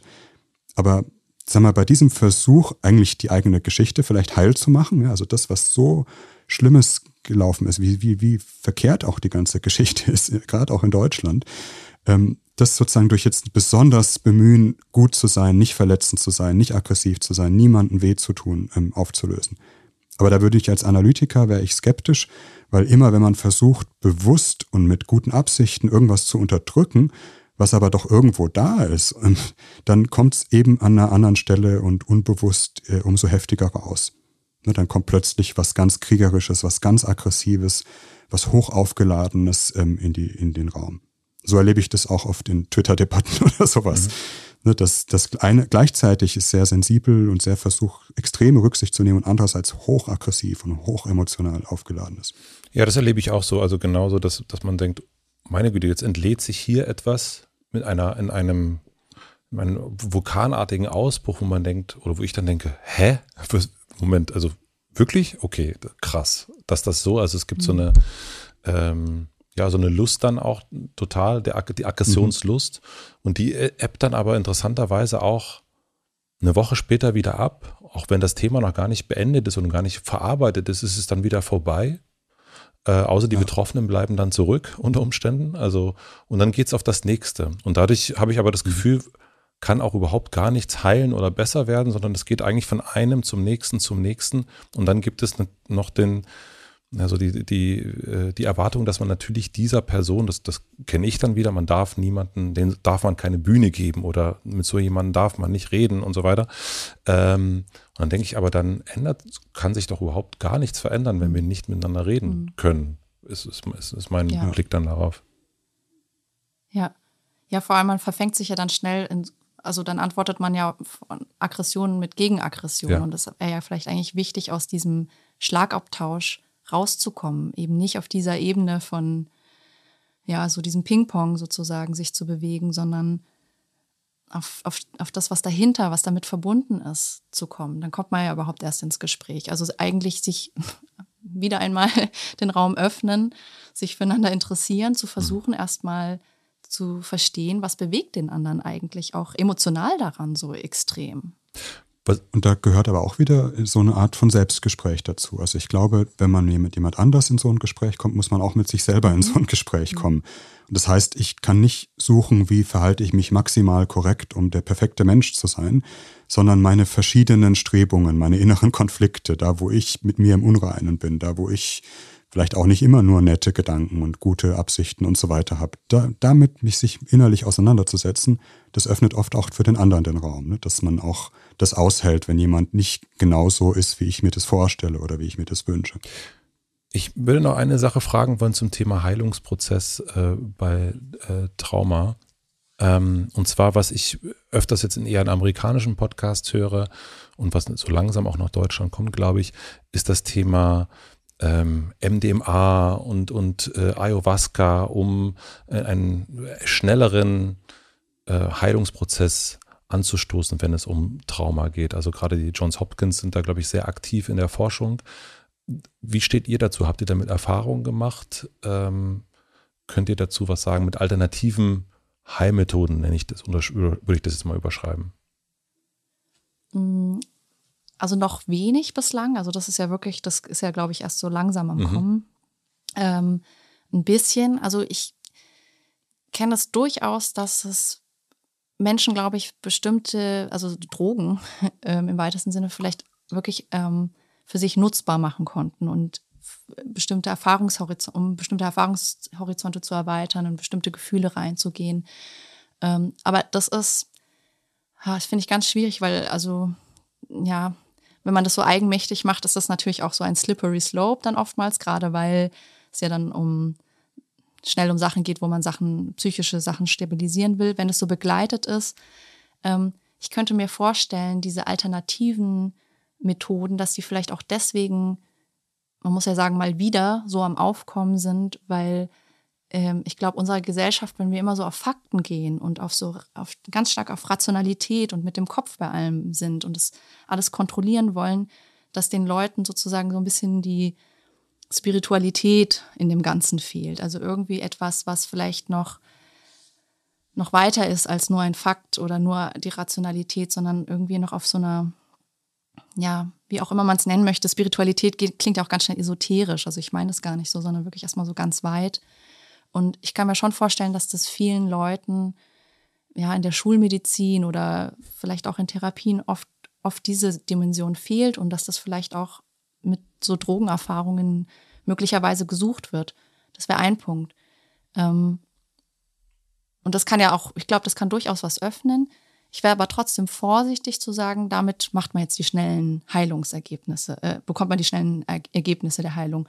Ähm, es wird immer wieder, wenn man sich so die Geschichte der Psychotherapie anschaut, kommen immer wieder so vermeintlich schnelle Heilungsversprechen, neue Methoden auf, die, die haben es jetzt gefunden und damit geht mhm. es ganz schnell. Damit kann man jetzt ganz schnell das Und Trauma auch Geld lösen. machen und schnell und effizient, mhm. ja. Genau. Ja, zufällig kann man damit auch dann gut Geld machen. Ähm, und das hat sich eigentlich bislang nie eingelöst. Und ich, deswegen glaube ich, das sind dann so bestimmte Trends, die klingen dann gut, die sprechen etwas in der Person gerade an, was vielleicht irgendwie fehlt auf irgendeiner Ebene. Ähm, aber dass es unbedingt schnell geht, da muss ich sagen, das ist, glaube ich, ein Versuch der Abkürzung, ähm, an die man vielleicht nicht zu viel Glauben schenken sollte. Es kann eine Unterstützung sein. Mhm. Das ist ganz nett so als historischen Hintergrund. Ähm, das erste Mal, wo das Traumathema so noch nicht unter dem Namen, aber dann schon da war, war im Ersten Weltkrieg, also als dann diese ganzen Kriegszitterer hieß es, also die traumatisierten Soldaten, die dann körperliche Symptome haben, gezittert haben, aber da waren auch viele psychische Symptome dabei. Und dann war, weil das auch einer der ersten so Massenkriege war, waren plötzlich Hunderttausende traumatisierte Soldaten und das der Staat musste damit irgendwie mhm. umgehen und hat dann zum ersten Mal sich an Psychotherapie gewendet. Also wie kann man jetzt 400.000 Soldaten wieder wehrtauglich machen, die traumatisiert sind und kein Gewehr halten können. Und das war ist ganz interessant, hat sich auch zum ersten Mal der, der österreichische, also Österreich-Ungarn, damals an die Psychoanalyse gewandt und hat überlegt, ob der nicht die Psychoanalyse Mittel hat, wie man jetzt diese traumatisierten Soldaten schnell wieder irgendwie wehrtauglich machen kann. Ähm, und man hat dann schon gemerkt, das hilft schon den Soldaten was, also eine Psychoanalyse zu machen, aber das dauert viel zu lang. Und die reden über ihre Geschichte und die Bedeutung, die das Trauma hat. Und das, also plötzlich wird der Soldat der sensibilisiert sich plötzlich für seine Gefühle und solche Dinge. Und das ist natürlich, was man überhaupt nicht will im Krieg, sondern man sucht die Methode, mit der man plötzlich was abstellen kann und die Person funktioniert wieder in ihrer als, als Soldat. Und ist dann auf, glaube ich, Elektroschocks und so gegangen und hat versucht, damit irgendwie Traumas zu therapieren. Und das ist jetzt ein bisschen martialisch. Ich will, das, das geht jetzt ein bisschen weg von dieser ganzen Frage mit, mit, Drogen und Pilzen und so weiter.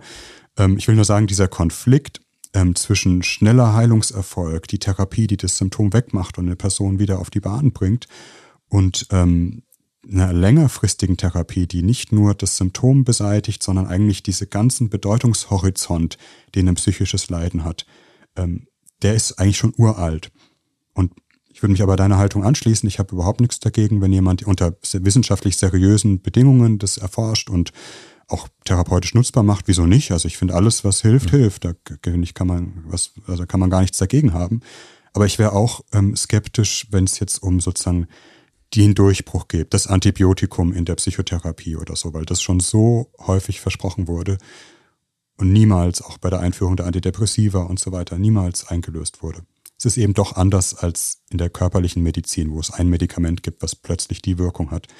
Es ist doch sag mal, die Psyche ist noch mal, funktioniert nochmal anders als irgendein biochemischer Ablauf. Eben doch kein Haus in dem Sinne. Ja, mhm. genau. Es mhm. ist nur eine Metapher. Ähm, ihr habt ja schon sehr viel von dieser Beziehung gesprochen, die ihr mit euren Patienten eingeht. Und auch gerade, wenn ich mir dann vorstelle, was du erst erzählt hast, äh, Cecil, glaube ich, war das mit, mit drei drei oder vier Sessions in der Woche. Manchmal geht es auch dann auch jahrelang. Das ist ja auch eine krass, wirklich enge Beziehung. Wie endet so eine Beziehung dann? Naja, also man kann vielleicht unterscheiden zwischen ähm, die Kasse beendet sie. die Stunden laufen aus. ähm, gut, man, man, kann auch über die Kasse ja im Prinzip, wenn man das sich leisten kann, da weiterzumachen. Ähm, dann, dann ist es vielleicht oft ein natürlicherer Prozess, des zu Ende Laufens. Das gibt einem die Möglichkeit, irgendwie die Sache, sage ich mal, abzurunden. Und das hört dann oft an der Stelle aus, auf, äh, wenn ein, eine Person sich ähm, glaube ich, irgendwie freier in ihren Entscheidungen fühlt. Das wäre so dieser natürliche Beendigungsprozess. Ähm, ist aber auch ganz oft innerhalb von Kassensitzungen möglich. Ähm, mhm. das, und dann merkt man, wie gesagt, dass die Person irgendwie zum Beispiel Themen bringt und schon ganz viele Antworten sich selber geben kann. Also man sozusagen immer, äh, eigentlich immer weniger ähm, gebraucht wird. Und äh, dadurch kommt ja dann, ja, also man, genau, man wird eigentlich weniger gebraucht, das finde ich eigentlich das, sondern die Person kann immer mehr für sich selber diese äh, Konflikte lösen oder aushalten. Das ist, glaube ich, oft ein ganz guter, ganz gutes Zeichen dafür, dass ein Thema wirklich ähm, bearbeitet wurde oder verarbeitet wurde. Wie ist das, wenn diese Person dann bei euch, also jetzt nehmen wir an, dass ihr habt festgestellt, hier sind wir eigentlich am Ende. Und was, welches Gefühl hinterlässt die Person, wenn die bei euch dann aus der Tür rausgeht? Wenn so, ähm, die, ihr sitzt dann persönlich da. jetzt? Mhm. Ähm, naja, also ich glaube, man ist meistens schon traurig. Also mir geht es jedenfalls so, dass ich dann schon, also es ist wirklich so, glaube ich, mit einem lachenden und weinenden Auge. also mir geht es oft so, dass ich dann denke, es ist irgendwie so schön, dass die Person, was sie erreicht hat oder ähm, ja, was ihr jetzt auch gelingt oder wenn ich das innerlich vergleiche mit, wie ist jemand gekommen, wie geht er jetzt raus, dass wenn eine Therapie ähm, gelingt, dann ist das, dann freut man sich darüber ja auch. Es ist vielleicht ein bisschen wie wenn man ein Kind loslässt und es in die Welt zieht, dann, dann hat man ja auch diese gemischten Gefühle. Es ist irgendwie, man freut sich, dass es selbstständig wird und ähm, dass es sich um sich selber kümmern kann. Aber man ist natürlich auch traurig, weil man schließt ja die Person schon auch ins Herz. Also ich, ich schließe die Person auf jeden Fall dann auch immer ins Herz. Also ich finde ich auch ganz wichtig in der Therapie, dass man, ähm, äh, dass man in Therapien ähm, ja mit jemandem beginnt, mit dem man irgendwie auch sympathisch ist. Und dadurch, allein dadurch, ja, entwickelt sich ja auch dann, mhm. ähm, ja, wirklich, also so, man, ja, man schließt die ins Herz. Ich glaube, darauf würde ich es wirklich bringen, auf die Formel. Und ist es dann, hm, also so, ist es dann Schluss für euch? Also ist diese Beziehung dann auch in, in eurem Gefühl, also ich meine, in, in der, ähm, in eurer Wahrnehmung beendet? Oder denkt ihr ab und zu noch an die, an diese Menschen? Also wie, wie, welche Hinterlassenschaft haben die bei euch? Ja, also ähm, ich würde sagen, es ist in dem Sinne nicht beendet, aber irgendwo doch. Also ich glaube, man, also mir ist es zum Beispiel wichtig, wenn jemand geht, dass er auch für sich sagen darf, das ist jetzt ein Kapitel, das schließe ich wirklich ganz. Mhm. Ähm, und nicht immer irgendwie im Hinterkopf das Gefühl hat, oh, eigentlich sollte ich mich jetzt doch bei der melden, weil sonst ist die traurig äh, oder die vermisst mich oder sowas. Ich glaube, das wäre ein ungutes Gefühl. Ich finde, jemand darf es auch wirklich dann zumachen und die Tür darf für immer auch zubleiben. Es ist aber trotzdem natürlich so, dass ich mich schon freue, wenn jemand mal schreibt oder mal wieder vorbeikommt und ich die Person auch mal wiedersehe. Also, ähm, weil man ist natürlich irgendwie neugierig dann, wie es dann weitergegangen ist im Leben, ähm, was die Person jetzt macht, wie es ihr jetzt geht. Und das sind auch so Gedanken, die ich tatsächlich auch immer wieder habe. Also immer mal wieder, dass ich dann in bestimmten Situationen äh, an Leute denke oder sowas. Also das, ja, würde ich auf jeden Fall sagen. Ist es für dich auch so, Jakob? Ja, ist für mich auch so. Also ich finde jede Therapie und gerade die, die dann über Jahre gehen, mhm. die, also man, man schließt seine Patienten ins Herz. Man, klar, man bleibt professionell, es ist auch ein Beruf, aber trotzdem, ich glaube, es geht auch gar nicht anders. Also man muss auch die Person ins Herz schließen. Das passiert auch, weil das so ein intensiver Prozess ist und man geht durch so schwierige Felder und es ist wie so eine Reise mit vielen Abenteuern. Ähm, und wenn die Reise dann so zum Abschluss kommt, ich bin da auch, ich bin traurig am Schluss, auch mit diesem Stolzgefühl, wenn es gut gelaufen ist, die Therapie. Ähm, und es ist wirklich ein Trennungsprozess. Also es, ich, ich, muss auch Abschied nehmen. Also ich darf nicht quasi, weil ich jetzt, weil die Person mir ans Herz gewachsen ist, die Person da festhalten. Also wie Eltern, die quasi versuchen, ihre, mhm. ihre Kinder im Elternhaus noch zu halten über die Zeit hinaus. Ähm, das ist eine ganz gute Metapher, finde ich dafür. Ja. Ähm, und das heißt, ich muss auch mit meiner eigenen Trauer dann irgendwie umgehen und die ist eigentlich immer da. Also ich habe jedem Patienten, der da gegangen ist, immer auch ein bisschen wehmütig hinterhergeblickt, mit dem lachenden und mit dem weinenden Auge. Was würdet ihr sagen? Ich habe jetzt beide schon äh, dieses ähm, das Elternhaus und äh, die Kinder so angesprochen. Aus psychoanalytischer Sicht, was sind die menschlichen Kernbedürfnisse? Also was braucht dieses Haus, um gut dazustehen? Also ich hätte jetzt, es ist ja ganz vieles, aber ähm, eins, was so das Wesentliche ist, schließt eigentlich ganz an den Anfang unseres Gesprächs an, ist dieses Verstandenwerden. Also das Gefühl, und das ist bei ganz, ganz kleinen Kindern schon, da ist Verstandenwerden, hat jetzt nichts mit Sprechen und so zu tun, aber das Gefühl, das, was in mir vorgeht, das Gefühl, was ich da in mir habe, die Angst, den Schrecken, die Wut, die Freude, das, damit erreiche ich den anderen. Und das dringt beim anderen durch und der andere nimmt es auf und wir kommen in Kontakt. Ich glaube, das ist sowas wie die seelische Nahrung, die wir alle brauchen, weil wir sind soziale Wesen als, als Menschen und als Säugetiere eigentlich. Und diese Bindung zwischeneinander herzustellen, und zwar eine echte Bindung, die auf emotionalem Kontakt beruht, daraus, glaube ich, bauen wir unser psychisches Haus. Das sind die Erfahrungen, aus denen wir dann irgendwas aufbauen. Und ich glaube, das kann wahrscheinlich jeder aus seiner eigenen Erfahrung sagen. Ne, also natürlich Eltern, Kindheit. Ich finde aber selbst bis in die Schule, wenn man überlegt, wo, wo hat man eigentlich am meisten Spaß in der Schule gehabt, in welchen Fächern, war das ja da, wo man mit dem Lehrer das Gefühl hat, irgendwie ist da eine Verbindung da. Irgendwie, der versteht einen irgendwie, man hat das Gefühl, da kommt was rüber, man ist in einem emotionalen Kontakt. Und dann fängt man plötzlich an, sogar ein Fach, was einen sonst gar nicht interessiert, ähm, auch zu einem Backstein zu machen, das man in sein psychisches Haus schichtet. Hm, das hätte ich, glaube ich, ganz ähnlich gesagt. Ich hätte, ich hätte es nur unter die Worte gehört und gese gesehen werden ähm, gefasst, glaube ich. Aber das meint mhm. ja im Grunde das Gleiche. Ähm, ich glaube, dass jeder Mensch ja verstanden, gehört, gesehen werden möchte und dass vielleicht dann schlimme Sachen trotzdem noch schlimm sind. Aber wenn man das Gefühl hat, das wird auch von anderen wirklich wahrgenommen und ähm, ja, die wollen mich verstehen und mhm. gucken nicht weg ich glaube, so ignoriert werden oder, oder übersehen werden. Ich glaube, dass das eine ganz schlimme Erfahrung ist. Ähm, ähm, dieses alleine, ein, alleingelassen werden, ähm, dass das ganz viele Folgen hat ähm, für das psychische Haus, damit es dann eben brüchig wird. Ähm, und ich glaube, die Erfahrung, da ist aber jemand, der nimmt das auf und das können auch Lehrer sein. Das ist so wichtig. Ähm, auch, also es sind ja eben nicht nur die primären Bezugspersonen, die Eltern, die wichtig im Leben sind, sondern El Lehrer oder äh, andere so Freunde, Figuren können ja manchmal wirklich so die rettenden Figuren sein, gerade weil sie das irgendwie aufnehmen. Das, ähm, ja, ich glaube, das ist, ich glaube, das ist ein ganz zentraler und ganz menschliches Bedürfnis. Mhm. Ja, ich denke auch gerade nochmal, weil du das gerade dieses gehört werden wollen und ich habe gerade gedacht, vielleicht sind deswegen gerade so viele Menschen so laut, weil sie auch während Covid so allein waren. Ja, ja, ja.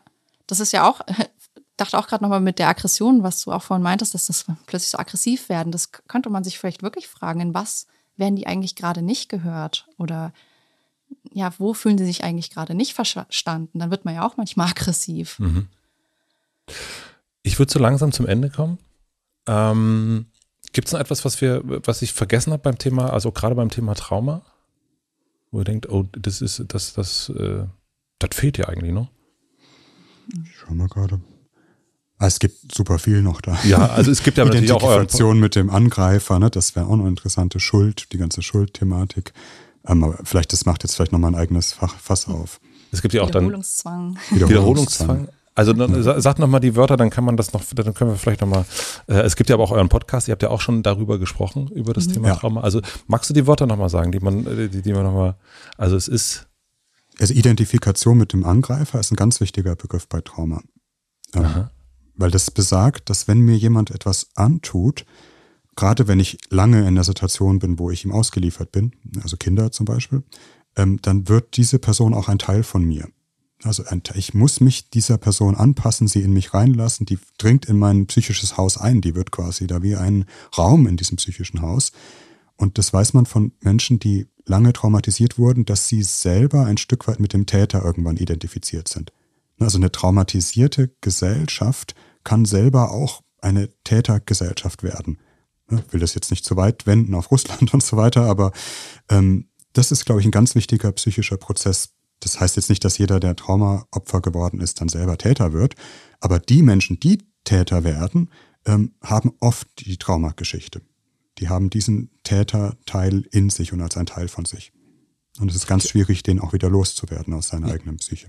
Ich habe das in dem, ich glaube, in dem Buch von Natascha Kampusch gelesen, genau diese, diese Fragestellung, ähm, wie kriege ich den eigentlich wieder los? Ja. Ja. ja. ja. Was war das zweite? Du hast noch was gesagt? Denn die ganze Schuld, ja, Du hast es ja direkt auch, auch direkt auch jetzt äh, nochmal schnell ein neues Thema aufgemacht und aber auch direkt so. Mhm, sehr gut. tut mir leid. Nein, fantastisch. Ich wollte jetzt nicht irgendwie nein, dozieren. Ne? Nein, nein, super. ähm, Schuld? Ja, ja. das Thema Schuld, also das spielt ja bei Trauma auch eine riesige Rolle, der Umgang mit der Schuld. Ähm, also Identifikation mit dem Angreifer wäre eigentlich Schuldumkehr. Ich fühle mich schuldig, als wäre ich der Täter. Ne, also wenn etwas passiert ist. Kinder, die missbraucht werden, fühlen sich oft schuldig. Die haben das Gefühl, sie hätten die, die missbrauchende Person verführt oder irgendwas falsch gemacht und so. Ne? Also die Schuld auf sich nehmen, das ist ein ganz großes Thema. Und oder mit der Schuld, wenn man es selber getan hat, umzugehen. Also nichts macht so wütend und so aggressiv als ein Schuldgefühl, wenn man es in sich trägt. Und man will es loswerden. Mhm. Also das ist ein ganz weites Themenfeld, glaube ich noch. Und dann Was hast du noch, noch, und du hast noch einen dritten gesagt gerade. Wiederholungszwang, das hast du gesagt. Den Wiederholungszwang. Ja, das, also Trauma, das ist eine ganz frühe Beobachtung bei Freud, aber die hat Bestand gehabt, auch in modernerer Literatur, ähm, dass traumatische Ereignisse die Neigung haben, ähm, sich zu wiederholen. Also dass Personen, die ein Trauma erlebt haben, immer wieder die Situation des Traumas aufsuchen. Also manchmal auch bis hin zur Traumatisierung, Selbstgefährdung. Also es, es, gibt fast eine magische Anziehung des Traumas. Äh, man muss immer wieder an diesen Ort. Ich weiß das bei meiner Oma, die hat, die ist auf diesem Flüchtlingsschiff äh, aus der Ostsee ähm, geflohen im Zweiten Weltkrieg. Und immer wenn die von früher erzählt hat, egal, auch wenn sie gar nicht über diese Flucht erzählt hat, ist die magnetisch angezogen worden von der einen Situation, wo die russischen Tiefflieger über dieses Schiff fliegen und sie sich, sie gedacht hat, jetzt stirbt sie. Und in jeder Erzählung ist sie magisch davon angezogen worden und ist dann fast, fast zusammengebrochen im Gespräch, konnte nicht mehr weitersprechen. Und ich glaube, das kann man sich vorstellen, dass die Psyche versucht eigentlich, wenn sie dieses Trauma passiert ist, das hatten wir vorhin auch schon, ne, durch Wiederholung ähm, es zu bewältigen. Ich muss nochmal hin, ich muss es nochmal aufsuchen, ich muss es heil machen. Mhm. Ich muss eine Person suchen, die genauso ist wie der Täter, damit es mit der jetzt anders läuft. Und das kann zum Fluch werden, wenn man zum Beispiel immer wieder den Täter aufsucht oder Täterpersonen. Das fehlt oftmals bei Personen, die eine frühe Traumatisierung in der Kindheit haben, Missbrauch, Borderline-Störung, dass die gerade Partner suchen, die gewalttätig sind, aggressiv sind, missbräuchlich sind. Ich glaube, aus diesem inneren Versuch, eigentlich will ich die Elternfigur finden, ähm, mit der es jetzt endlich anders läuft. Und ich suche aber gerade eine Elternfigur, die, die meinen eigenen Eltern gleicht oder der missbräuchlichen Person. Mhm. Das ist der Wiederholungszwang. Verstehe. Also auf jeden Fall, das sind nochmal äh, wirklich nochmal drei richtig, richtig Riesenthemen. Groß, riesen, ja. riesen, Riesenthemen. Ich habe noch fürs Ende drei schnelle Fragen. Ähm, was denken andere über euch, was nicht stimmt? Dass wir Gedanken lesen könnten. stimmt nicht? Nee. Schade. Nee, nee, der andere hat sein Geheimnis überraschenderweise. Aber das hört man wirklich, also erstaunlich oft habe ich das schon zu hören bekommen, dass äh, sich Leute plötzlich, wenn sie gehört haben, ich, mein Beruf ist Psychoanalytikerin, dass die sich auf einmal extrem unwohl gefühlt haben, weil sie das Gefühl hatten, ich kann jetzt alles, was sie irgendwie sagen, äh, kann ich jetzt sozusagen in sie hineinblicken. Und das stimmt so nicht. Also ich, ich glaube, wir sind schon sensibel jetzt so für Zwischenmenschliches und so für bestimmte Sachen, aber ähm, ja, wie gesagt, der andere hat schon sein Geheimnis und das behält er auch. Ich würde sagen, also wenn es jetzt um meinen Beruf als Psychoanalytiker geht, ähm, dass ich jetzt eine total vorgefertigte, vorgefasste Theorie oder Schule habe und die über Patienten so drüber stülpe. Und ich denke immer an den Ödipus-Komplex. Mhm. Ähm, und das auch, wenn ich intellektuell sprechen kann und so, wie ich es jetzt hier gemacht habe, ähm, aber dass es schon für mich eigentlich das Wichtigste ist, zu versuchen, mich für Patienten zu öffnen und zu hören, was ein Patient sagt und nicht, was, was die Theorie sagt. Und dass das für mich eigentlich der Kern meines Berufs ist und nicht die Schule oder Theorie oder Methode, die ich jetzt irgendwie vertrete. Also immer wieder die neue noch, Schule. Noch mehr einfallen. es gibt so viele Klischees über ah, Psychoanalytik. Ja. Also zum Kurze Beispiel, Fragen. Ja, ja. Nein, nein, wieder, bitte gerne. Äh, äh, dass wir nicht nur zuhören und nichts sagen, zum Beispiel. Das ist auch so eine ganz häufige Annahme. So, oh ja, ihr kassiert irgendwie, ihr hört dann nur 50 Minuten zu und dann kassiert ihr das Geld dafür. Ähm, sondern dass wir wirklich sehr aktiv in diese Prozesse beteiligt sind. Ähm, das würde mir noch einfallen. Oder dass jede Therapie irgendwie immer dann 20 Jahre geht und man sich am Ende zwar gut versteht, aber eigentlich nichts anders geworden ist. Das wäre auch noch so ein, ein, Klischee, was nicht stimmt. Ein Klischee, was ich aber bisher immer bestätigt bekommen habe, sind die, äh, sind die äh, Taschentücher. Also diese. ähm, bei uns ja, bei uns bestätigt sich das auch. Wir haben die auch. Ähm, zum Beispiel mein Lehranalytiker hat die nicht. Da musste ich sozusagen selber Taschentücher mitbringen. Aber es ist auch, es hat auch so ein bisschen so ein gewisses, so, so einen gewissen Druck auch. Oder? Mhm. Also wenn man die sieht, denkt man, oh, ich muss jetzt aber, also wenn ich hier nicht äh, in der spätestens eine Stunde vier abheule, dann wird es echt. Dann ist was falsch gelaufen. Dann ist was falsch gelaufen. Ja, es ist schon suggestiv eigentlich. Ja. Was lernt ihr gerade, was ihr noch nicht so gut könnt? Mir geht's so, ich rede jetzt wieder beruflich als Psychoanalytiker. Ähm, die verhaltenstherapeutische Perspektive, die mich eigentlich in meinem Studium und so ziemlich genervt hat, weil ich sie sehr oberflächlich fand. Und ich merke jetzt, dass auch durch viele Gespräche mit Kolleginnen und ähm, im Bekanntenkreis und so ähm, den Wert dessen auch zu sehen, auch zu sehen, ähm, wie ich das vielleicht auch für meine eigene Arbeit nutzen kann und dass da auch was sehr Wertvolles dran ist. Du hattest Franka ja auch ähm, in, im Podcast genau. schon. Das finde ich zum Beispiel was sehr Hilfreiches und was sehr Gutes. Und ich arbeite als Psychoanalytiker jetzt gar nicht so, aber vielleicht kann ich doch da einiges dazulernen, was, was, wo ich vielleicht nicht weiterkomme in meinen Behandlungen. Mhm. Ähm, also ich finde das, find das irgendwie eine schwierige Frage. Ich, ich glaube auch vielleicht, ähm,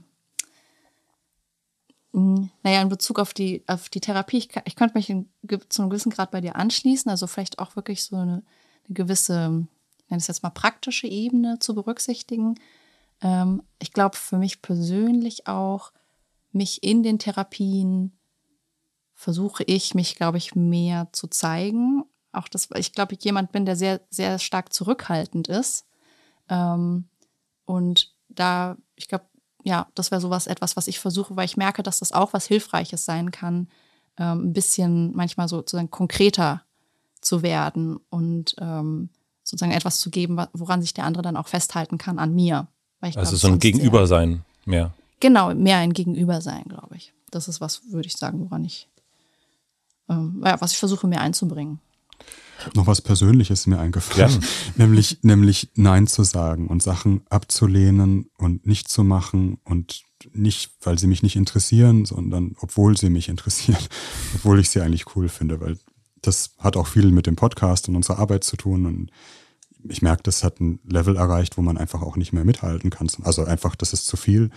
Und da, also das, was ich eigentlich Patienten ja selber sage, mhm. auch für mich selber ähm, geltend zu machen, dass es eine Grenze gibt und dass man vielleicht auch manchmal auf Dinge verzichten muss und sie nicht machen kann, obwohl man sie gerne machen würde.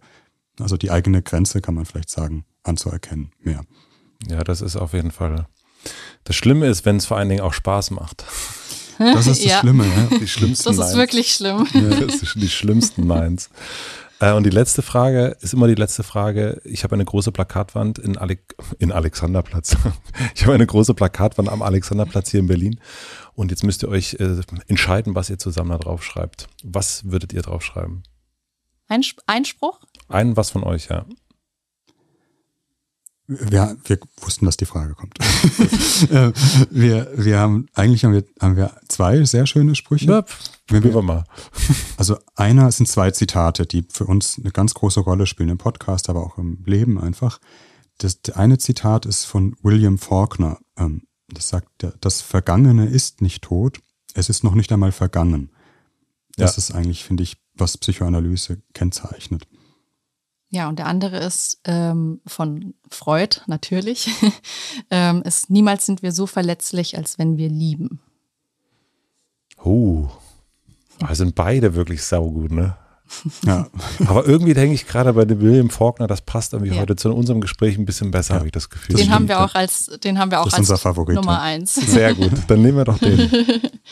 Ich ja, danke schön. euch vielmals, dass ihr ähm, ein, ein äh, A, ein Gegenüber wart, auf jeden Fall, obwohl wir uns nicht gesehen haben. Und äh, B, natürlich, dass ihr Ja gesagt habt. Das hat, äh, ich habe heute äh, sehr, sehr viele neue Sachen gelernt und das ist natürlich immer das Schönste, wenn man so, gerade wenn es so fachlich ist und, und gar nicht ganz doll um die persönliche Person geht, sondern einfach jetzt so, ein, so ein Berufsfeld. Äh, das, das hat mir richtig, richtig viel Freude gemacht, ähm, dass ihr mir ganz viele Sachen erzählt habt, die ich noch nicht so wusste. Und ähm, vielen herzlichen Dank dafür.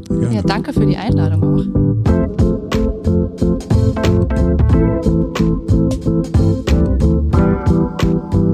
Das waren Dr. Sissi Lötz und Dr. Jakob Müller. Vielen, vielen herzlichen Dank fürs Zuhören. Ich hätte noch ewig weitersprechen können. Wenn es um Psychologie geht, dann kann ich eigentlich nicht aufhören. Ich musste aber leider nach Hause und deswegen muss man dann an der Stelle nach zweieinhalb Stunden dann auch mal Schluss machen.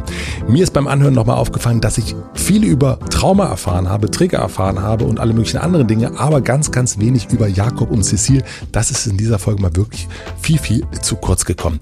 Und mir ist auch aufgefallen, dass wir gar nicht über ihr Buch gesprochen haben. Und zwar heißt dieses Buch Mein größtes Rätsel bin ich selbst. Das erscheint Ende September im Hansa Verlag. Ich selbst habe es noch nicht gelesen, aber meine Kollegin Lena und die war sehr, sehr begeistert. Und deswegen empfehle ich es euch einfach mal direkt hier und packt den Link wie zu allen anderen Sachen auch in die Shownotes. Apropos Lena, ich möchte mich herzlich bedanken bei Elena Rocholl für die redaktionelle Mitarbeit, bei Maximilian Frisch für den Mix und den Schnitt und bei Jan Köppen und Andy Fins für die Musik. Jetzt gibt es noch einen kleinen Tipp. Ich möchte euch meinen High Five Newsletter hinweisen. Den verschicke ich einmal in der Woche. Immer freitags und teile ich fünf Dinge, die mich in der aktuellen Woche so begeistert und bewegt haben. Den Link dazu findet ihr auch in den Shownotes. Ich freue mich, wenn wir uns hier wieder hören und wiedersehen. Ich wünsche euch noch einen schönen Tag, eine gute Nacht. Auf bald. Euer Matze.